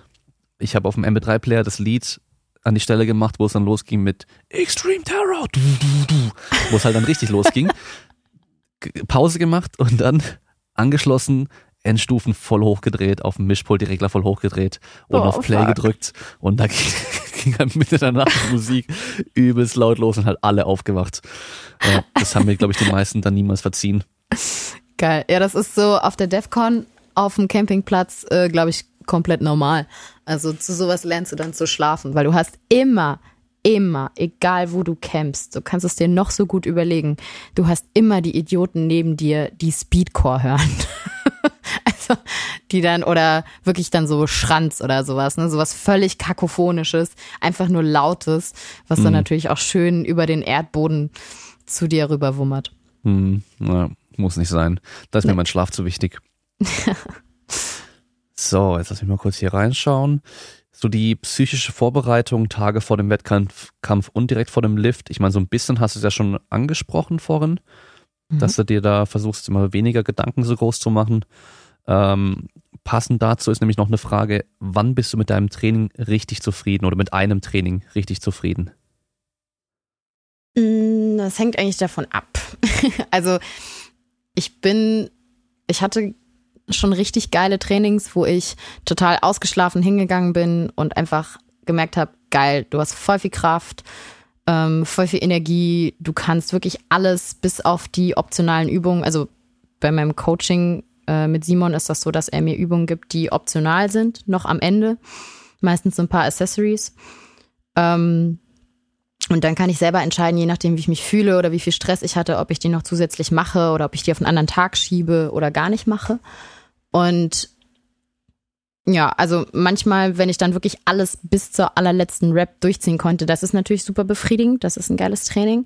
Aber genauso ist es, finde ich, ein mega Gefühl, wenn du eigentlich einen super schlechten Tag hast und erstmal denkst, okay, du fährst jetzt gleich nach Hause und legst dich ins Bett und machst gar nichts mehr und isst irgendwie ein Eis oder so. Und dann aber trotzdem ins Gym gehst, trotzdem dein Training so gut wie möglich durchziehst, obwohl jeder Satz sich irgendwie scheiße anfühlt. Und wenn du dann halt rausgehst, dann das ist eigentlich auch ein mindestens genauso gutes Gefühl, finde ich. Hm. Äh, kennst du das mit, mit dem Training, wenn du so den ganzen Tag schon so Bock hast zu trainieren? Gerade mhm. jetzt, wenn du auch arbeitest so und dann halt abends ins Training gehst und eigentlich voll motiviert bist und so und es geht aber nix. Und ja. andersrum Tage, wo du denkst, so, boah, eigentlich habe ich so keinen Bock und sowas und gehst dann ins Training und dann läuft's richtig krass. Ja, richtig oft. Richtig oft. Also ähm, teilweise mache ich es auch schon so, ich weiß auch nicht warum, aber gerade bei schwerem Heben, das ist bei mir, oder ich weiß auch nicht, ob ich da irgendwie abergläubisch bin oder so, aber ich mache dann wirklich, wirklich schweres Heben. Äh, manchmal auch spontan, wenn ich merke, so, boah, heute hast du irgendwie einen Scheißtag schon bei der Arbeit, heute fühlst du dich gar nicht danach, dann ziehe ich den Tag mit dem schweren Heben auf den Tag und dann läuft es meistens richtig gut. und mhm. leg dann irgendwie das schwere Beugen oder so auf einen anderen Tag. Mm, also, das ist irgendwie vielleicht auch falsches Denken oder so, aber dann geht's meistens richtig ab beim Heben, weil ich mich auch so drauf fokussiere, das dann trotzdem hinzubekommen weil dieser Lift, finde ich, auch so anstrengend ist, dass du dich dann extra konzentrierst und extra nochmal ein bisschen aufhypst und noch länger warm machst und so, dass du es wirklich gut hinbekommst. Ja, also ich, ich kenne das gut. Und dann, na klar, die Tage, also bei mir jetzt mit der Arbeit habe ich es immer ganz krass gemerkt. Teilweise habe ich mit zu wenig zu essen, also ne, irgendwie nichts mehr zu essen dabei, was ich vorm Training noch essen konnte, eigentlich so halb ausgehungert, nur fünf Stunden geschlafen, richtig lange gearbeitet, voll viel Stress bei der Arbeit gehabt und habe dann abends da noch besser performt, als wenn ich dann an so einem Samstag mal zehn Stunden geschlafen habe und es mir eigentlich super ging. Also. Hm. Ja, das ist auch schon dann äh, die nächste Frage, wie du dein Training in deinen Alltag mit Job und so weiter integrierst, weil ähm, da muss man vielleicht dazu sagen, dass du recht lange Arbeitstage hast. Also wir hatten ja länger überlegt, wann wir die Folge aufnehmen können. Mhm. Und ähm, ich habe dir auch angeboten, dass ich auch früh morgens kann, weil du immer so spät abends erst konntest. Hast du gemeint, nee, da bist du auch schon arbeiten. Also irgendwie von äh, sechs bis keine Ahnung wann. Was machst du denn nochmal genau und, und wie sieht deine Woche denn so aus? Ja, also ich bin Junior Key Account Managerin im Logistikbereich, also bei einem Logistikdienstleister. Und ja, also da sind die Tage einfach nur unterschiedlich, ne, weil du hast einen Kunden und du richtest dich natürlich irgendwie nach den, den Anforderungen des Kunden und so dem Alltagsgeschäft, was dann logistisch bei uns passiert. Und da kann es dann eben halt auch mal sein, dass irgendwie ja abends was ist, weil Logistik ja ne, bekanntlich jetzt nicht irgendwie nur 9 till 5 stattfindet, sondern eigentlich 24 Stunden lang. Und dann ist es auch klar, also im, im Rahmen deiner Arbeitszeiten aber auch mal erforderlich, dass du da halt so ein bisschen flexibel bist. Und ähm, bei mir liegt es einfach auch nochmal daran, dass ich eine relativ lange Fahrzeit habe. Ähm, dass ich, also dass meine Tage nochmal dadurch ein bisschen länger sind. Ähm, genau. Und ja, wie vereinbare ich das? Also äh, ist schwierig. das äh, ist immer so ein bisschen abhängig. Also man muss auf jeden Fall, wenn dir dann irgendwie spontan noch ein Termin oder so reinkommt, musst du dann gucken, dass du irgendwie dein Training verschiebst. Dann ist es natürlich immer doof mit der Trainingswoche. Dann hast du irgendwie mal drei Trainingstage am Stück oder so, musst dann wieder gucken, ob du woanders was weglässt. Ähm, man hat ja noch so ein paar normale Erledigungen auch zu machen neben der Arbeit. Das, also in so einer Prep fällt da schon sehr viel hinten über, was ich dann auch bewusst auf die Off-Season schiebe. Ähm, ja, und ansonsten ist es halt wirklich einfach eine Disziplinfrage. Also man muss halt dann irgendwie bereit sein, auch abends zu trainieren, wenn keiner mehr im Studio ist und man muss sich das richtige Gym suchen, das noch so lange aufhat und dann stellst du dich halt auch irgendwie mal um acht oder um neun auch abends hin und machst dann halt noch dein Training und hast dann zu wenig Schlaf und weißt das auch ganz genau. Also ja, deswegen bin ich eigentlich ganz froh, dass ich sowas wie eine Season habe, in der ich mich vorbereite und eine Off-Season. Weil dauerhaft könnte ich das Pensum jetzt auch nicht fahren. Also ich merke auch, oder ich habe jetzt auch gemerkt, dass ich die Erholung nach der DM auch echt brauche, auch gerade dann im Arbeitsleben. Ich werde auch auf drei Trainingstage dann runterfahren und nicht mehr so lange Trainings haben und dann auch gucken, dass ich eben zwei von den drei Trainingstagen vielleicht auch am Wochenende mache, damit ich mich mal ein bisschen mehr auf die Arbeit konzentrieren kann. Aber ja, ist äh, nicht einfach. Also auch mein Respekt an jeden, der irgendwie Schichtdienst oder sowas hat, das finde ich ja noch viel krasser. Das, äh, da habe ich echt einen Heidenrespekt vor, wenn Leute das schaffen. Hm, das macht es gleich nochmal viel schwerer. Vor allem, wenn du halt dann so Wechselschichten und so ein Zeug hast. Ähm, ja. Aber generell muss man halt einfach dann auch priorisieren und sich halt sagen, okay, jetzt aktuell ist halt Training wichtig und dann mache ich unter mhm. der Woche halt meine Arbeit und mein Training, guck, dass der Rest noch einigermaßen läuft mit Wohnungen auf Vordermann halten, einkaufen und Essen machen und so.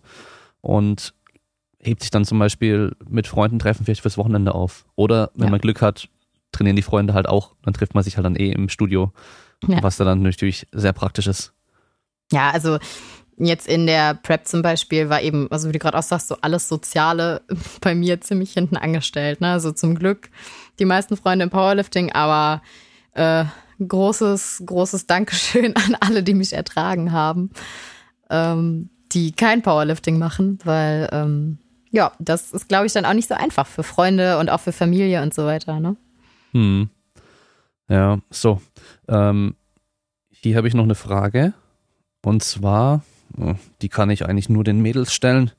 Oder die kann man auch den Männern stellen, aber das macht da weniger Sinn. Außer man befasst sich extra mit dem Thema. Und zwar das Training an den Zyklus anpassen. Ob das sinnvoll ist, oder ob es sinnvoll ist generell, ist wahrscheinlich sehr individuell. Aber ob du da entsprechend was machst. Mhm. Also ich habe mich da tatsächlich auch schon relativ viel mit beschäftigt. Jetzt auch gerade in der letzten Prep, weil das auch so eine Variable war, wo ich mir gesagt habe, so es, es hat auf jeden Fall einen Einfluss darauf. Ne? Also kann man gar nicht leugnen. Ich meine, wenn hormonell irgendwas mit deinem Körper passiert und dann passiert ja hormonell ziemlich viel, dann wird das Einfluss auf deine Leistung haben. Du merkst es auch selber, du kannst es nicht genau definieren, wie, aber es hat's.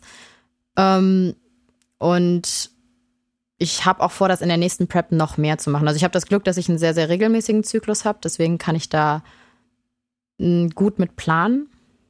Ähm, und es ist auf jeden Fall so, dass ich es bei der Ernährung noch krasser merke als beim Training. Also beim Training habe ich mittlerweile so ein relativ gleichbleibendes Leistungsniveau. Am leistungsfähigsten rum bin ich um die Zyklusmitte und am Zyklusanfang. Und dann, je weiter es Richtung Ende geht, desto ja, schmerzempfindlicher werde ich und desto weniger so Maximalkraft kann ich bringen. Das wirkt sich meistens gar nicht so stark auf jetzt Volumentraining oder so aus, aber bei Maximalkraftleistung ist es halt doof. Deswegen war ich auch sehr, sehr froh, dass ich bei der DM genau in der Zyklusmitte war. Also das habe ich mir schon Wochen vorher ausgerechnet und das war auch das allererste Mal, dass ich das Glück hatte, bei einem Wettkampf in der Zyklusmitte zu sein.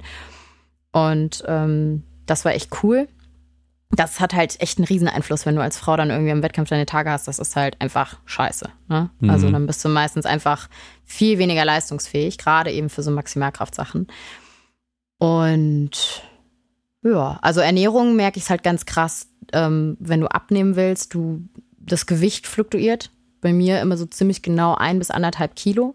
Das ist vielleicht auch noch so ein Tipp für Frauen irgendwie, wenn sie abnehmen wollen, da macht man sich irgendwie gar nicht so Gedanken drüber, dass man dann mal wirklich auch anfängt, seinen Zyklus zu tracken und da so Gesetzmäßigkeiten festzustellen und einfach festzustellen, man ist einfach ein, anderthalb Kilo schwerer, wenn es dann aufs Zyklusende zugeht. Und sobald der Zyklus wieder anfängt, wiegt man halt auf einmal wieder ein Kilo weniger. Ne? Also hm. bei mir ist es auf jeden Fall, kannst du wirklich die Uhr danach stellen. So fluktuiert das Gewicht. Und halt auch Heißhunger. Ne? Also Heißhunger geht dann auch extrem rauf. Kohlenhydrat, Hunger geht extrem rauf zum Ende des Zyklus hin und bricht wirklich so von einem Tag auf den anderen, wenn die Hormone sich ändern, wieder ab. Mhm, okay. Ja, ist äh, auf jeden Fall schon auch spannendes Thema und ich glaube, da müssen die Mädels echt individuell einfach auch gucken. Bei manchen ist es ja auch generell deutlich schlimmer, die, also was sie da alles verspüren. Teilweise haben manche da so extreme Schmerzen auch und so und sind dann gar nicht mehr leistungsfähig und andere merken dann nicht viel. Ähm, ich weiß von einigen Sportlerinnen ähm, aus olympischen Sportarten, dass sie teilweise die Pille auch einfach durchnehmen komplett. Mhm. Dass sie halt sagen, dann habe ich halt einfach alles konstant und äh, habe dann halt in den Phasen meine Tage einfach gar nicht mehr, damit sie halt besser kontrollieren können. Wie ja. sinnvoll das ist oder wie schlau das ist langfristig auch für die Gesundheit und so, keine Ahnung. Habe ich mich nie groß mit befasst, aber es wird auf jeden Fall gemacht. Das glaube ich nicht gut. Also ich äh, habe das zum Glück nie gemacht, weil ich schon immer so ein bisschen das Gefühl hatte, so das kann irgendwie nicht gesund für deinen Körper sein. Ich meine, was auch bei vielen Sportlerinnen einfach der Fall ist, und das weiß ich auch, ist, dass gerade wenn es jetzt in so eine, so eine Leistungsklasse rangeht, dass sie ihre Tage gar nicht mehr bekommen, weil du in den mhm. meisten Sportarten einfach so shredded auch bist, eigentlich egal welchen Sport du machst, aber viele Sportler werden ja dann gegen Ende ihrer Prep hin, ne, also mehr Muskelmasse und weniger Fett. Und ähm, bei vielen Frauen ist es dann einfach so, dass dieses Thema gar nicht mehr so da ist. Ähm, das ist jetzt bei mir nicht der Fall. Im Gegenteil, ich glaube, ich würde auf jeden Fall spätestens dann die Gewichtsklasse wechseln, wenn ich meine Tage nicht mehr bekommen würde, weil das für mich so ein Zeichen wäre, okay, nee, das ist ein Körperfettanteil, mit dem dein Körper nicht mehr normal funktioniert. Und das will ich für mich persönlich nicht. Aber ja, was halt auch Sinn macht für Frauen, ist sich mit dem Thema Verhütung zu beschäftigen. Hat halt einen riesen Einfluss auf den Zyklus. Ist ganz individuell unterschiedlich. Aber da kann ich, also es, es hat Riesenauswirkungen, wie man verhütet, ob jetzt hormonell, nicht hormonell, auf die sportliche Leistungsfähigkeit und das ganze Thema abnehmen und, und auch, also wirklich, wie man Wasser zieht und so weiter. Das, ja. Das, mhm. äh, da macht es auch Sinn, sich mit zu beschäftigen, vielleicht auch mal was anderes auszuprobieren, wenn es seit Jahren nicht so läuft, wie man es will und man das irgendwie in Verbindung bringen kann und auch einfach ja einen guten Frauenarzt zu haben. Ne? Ja, genau. Also da dann bitte nicht nur auf Instagram vertrauen, sondern geht mal auch wirklich dann zum Frauenarzt und fragt da mal genau nach mit eurem Problem. Das wäre da auch noch ein Tipp, weil das machen ja dann viele gern, dass die bei irgendwelchen Influencerinnen einfach nachgucken, was die dann so schreiben zu dem Thema und denen einfach alles glauben, anstatt mit dem Arzt zu sprechen. Ja, und also auch bei Frauenärzten gibt's halt riesen Unterschiede. Das ist halt, die beschäftigen sich ja auch nicht mit Sport, das sind ja keine Sportärzte.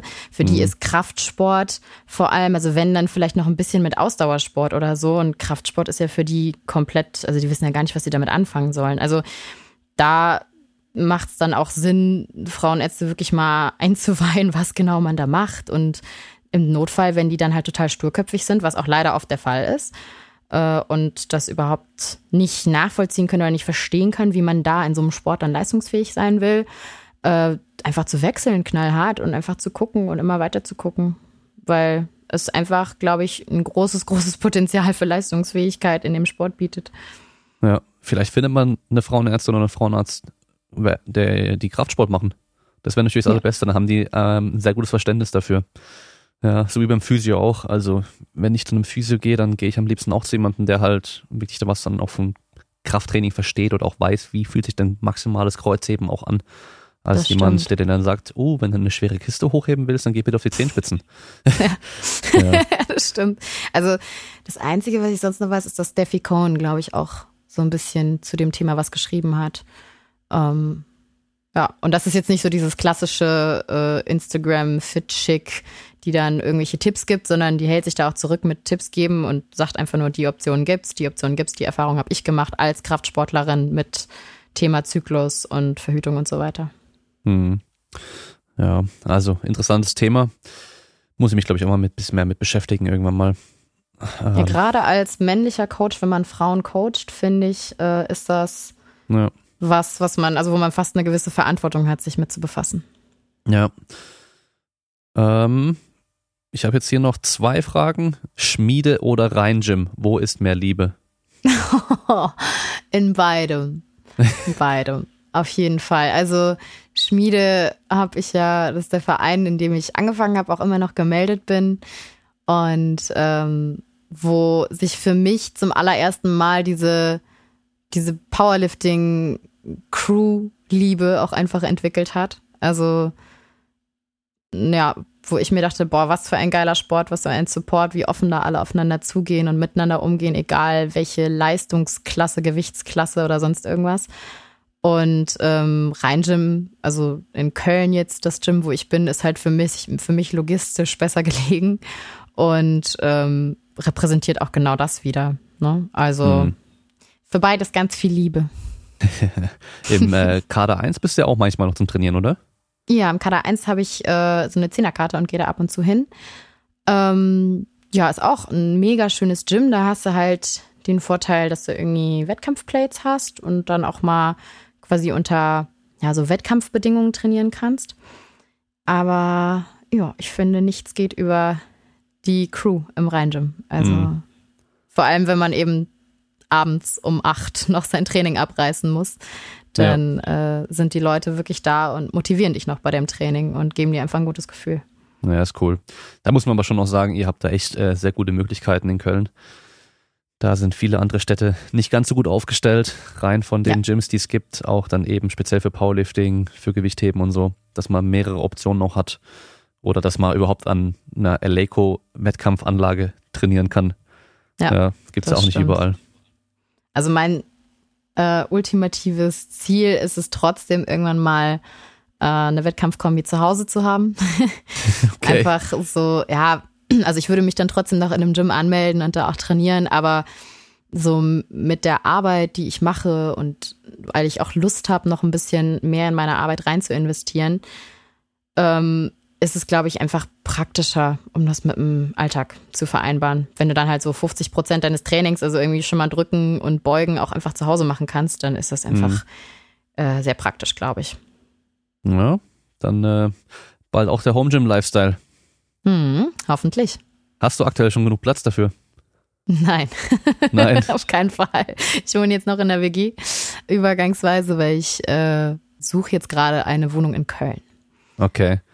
Ja. Naja, dann ich, wenn ich nach Wohnungen und sowas gucke, dann auch immer schöne Garage oder schöner Keller ja. oder irgendwas. Da muss halt ja. irgendwas dabei sein, weil ich Auf halt auch Fall schon immer zu Hause trainiere.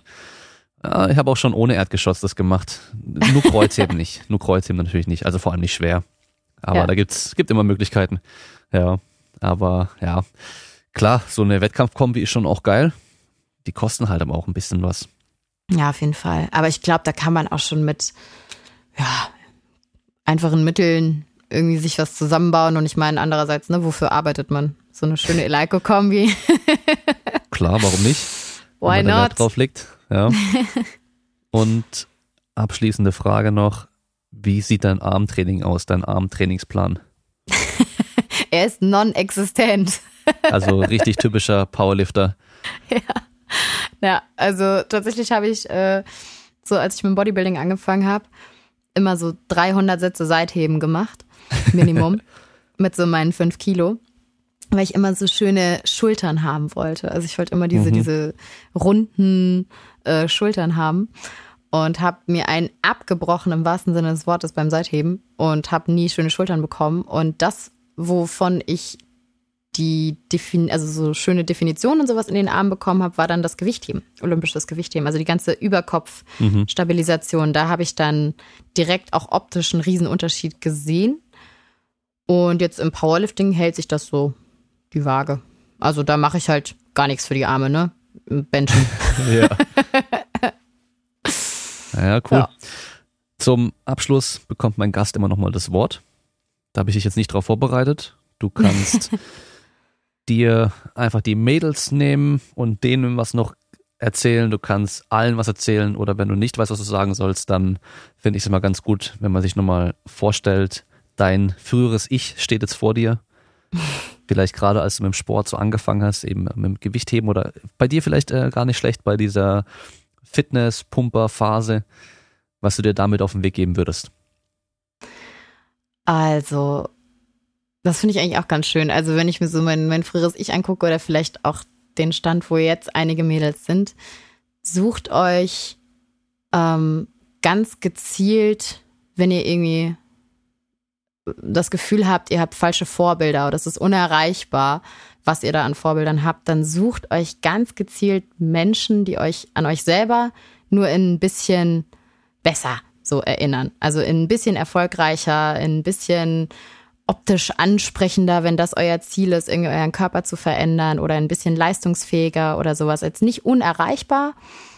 Ähm, und dann löscht die ganze andere Scheiße von eurem Instagram-Account und orientiert euch an diesen Menschen. Und von da aus werdet ihr irgendwie merken, dass ihr euch dann langhangelt von einem Ziel zum nächsten. Auf einmal kommt ihr auf irgendwen anders, den findet ihr noch cooler, den wollt ihr noch mehr als Vorbild sehen.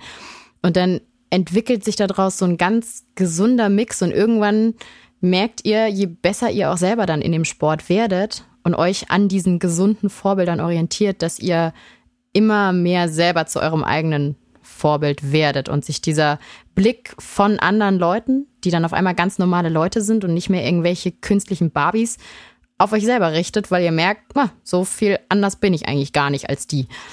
Und ich kann das auch und ich habe das erreicht und ich habe das irgendwie erreicht und eigentlich bin ich auch total zufrieden mit mir selber. Und dann fangt ihr an, das zu machen, was, glaube ich, das Gesündeste ist, nämlich euch dann selber auszumalen, okay, mein Ziel ist es, dass ich mal so und so aussehe oder dass ich mal das und das schaffe und dann diese Zielsetzung auf euch selber zu projizieren. Und das ist meiner Meinung nach eine gesunde Einstellung zu Sport und zu Leistung jeglicher Art, also sei es jetzt sportliche Leistung oder dann auch berufliche oder sonstige Leistung. Und ja, das ist so das Wertvollste, was ich gelernt habe in dieser ganzen Entwicklung und was ich auch allen anderen wünsche, weil es einfach so viel entspannter ist und ihr euch so viel weniger ja, Stress damit antut. Also das Leben wird einfach sehr viel schöner dadurch. Mhm. Ja, ist sowohl für die Mädels, aber als auch für die Jungs eigentlich ganz wichtig. Ähm, Gerade die Jüngeren, die halt sehr auf das Optische immer fixiert sind, sich dann auf Instagram die ganzen Leute angucken und da muss man einfach wissen, da ist halt auch einfach vieles nicht echt. Ja, ja. Ähm, ich glaube, dafür ist es gar nicht schlecht, mal zur FIBO zu gehen. Dann sieht man das mal in echt und dann, dann merkt man so, gerade vor allem, wenn man die dann mal erwischt, während die dann hinten irgendwo stehen und nicht wissen, dass sie beobachtet werden, dass man dann mal sieht, ähm, wenn die nicht posieren, wie sehen die dann aus? Ähm, ja. Und man muss noch bedenken, dass die meisten von diesen Leuten dann trotzdem sich auf die FIBO vorbereiten, dass sie da ja. halt dann wieder maximal gut aussehen und trotzdem nicht aussehen wie auf den Bildern. Dass es halt einfach alles eine große Scheinwelt ist und ähm, generell ist dieses ganze Aussehen eh nicht alles. Also da sind diese Leistungsziele deutlich besser. Und das Positive ist ja auch, die Optik kommt dann trotzdem noch als Nebenprodukt mit dazu. Absolut, ja. Okay. Ja, absolut. Ja, dann also, dir auch nochmal Danke, wenn ich noch äh, was sagen kann. Also, ja, sehr gerne. Ja, finde ich, äh, finde ich cool, dass du mich da zu deinem Podcast eingeladen hast und mir irgendwie eine Plattform bietest, den Leuten was zu sagen, ein bisschen mehr Content auch zu bieten, weil Instagram halt so, ja, dann doch irgendwie sehr limitiert ist auf Bilder und auf einen, keine Ahnung, kurzen Text, den man da reinschreibt. Mhm. Und das eigentlich auch nicht so ausschließlich mein Anspruch ist. Ne? Also, sondern ja. ein bisschen, bisschen mehr Einblicke zu geben, ein bisschen was ja, Deeperes zu bieten als nur ein paar hübsche Bilder. Also von dem her vielen, vielen Dank, dass du mich da eingeladen hast. Ja, wurde es oft vorgeschlagen von den Zuhörern als potenzieller Gast. Und mhm. ähm, ich versuche natürlich auch immer die Frauenquote ein bisschen hochzuhalten. Ja, ähm, das sieht man ja ganz oft, dass dann irgendwie nur Typen bei irgendwelchen Podcasts immer sind. Und äh, bei mir waren es doch schon auch einige Mädels da, die auch was Gutes zu erzählen hatten. Ist natürlich auch wichtig. Und äh, das mit Instagram kenne ich natürlich auch. Ich mache da eh nicht viel, aber ich sehe bei manchen Leuten, die schreiben dann echt so ellenlange Texte drunter. Hm. Und da lese ich meistens so den ersten Satz und dann gebe ich es auf, weil ich bei Instagram einfach keinen Bock habe, was zu lesen. da will ich mir ähm, entweder irgendwelche Bilder angucken oder am besten irgendwelche dummen Bilder, die mich zum Lachen bringen. Ein dummes Video, was mich zum Lachen bringt. Ähm, oder vielleicht eine krasse sportliche Leistung. Viel mehr will ich da eigentlich auch gar nicht sehen. Also von daher ist so ein Format hier eigentlich ganz cool. Ja. Okay, Auf jeden dann Fall. danke ich dir nochmal für die Zeit, die du dir genommen hast. Und ja, danke dir. An die Zuhörer, wir hören uns beim nächsten Mal. Ciao. Tschüss.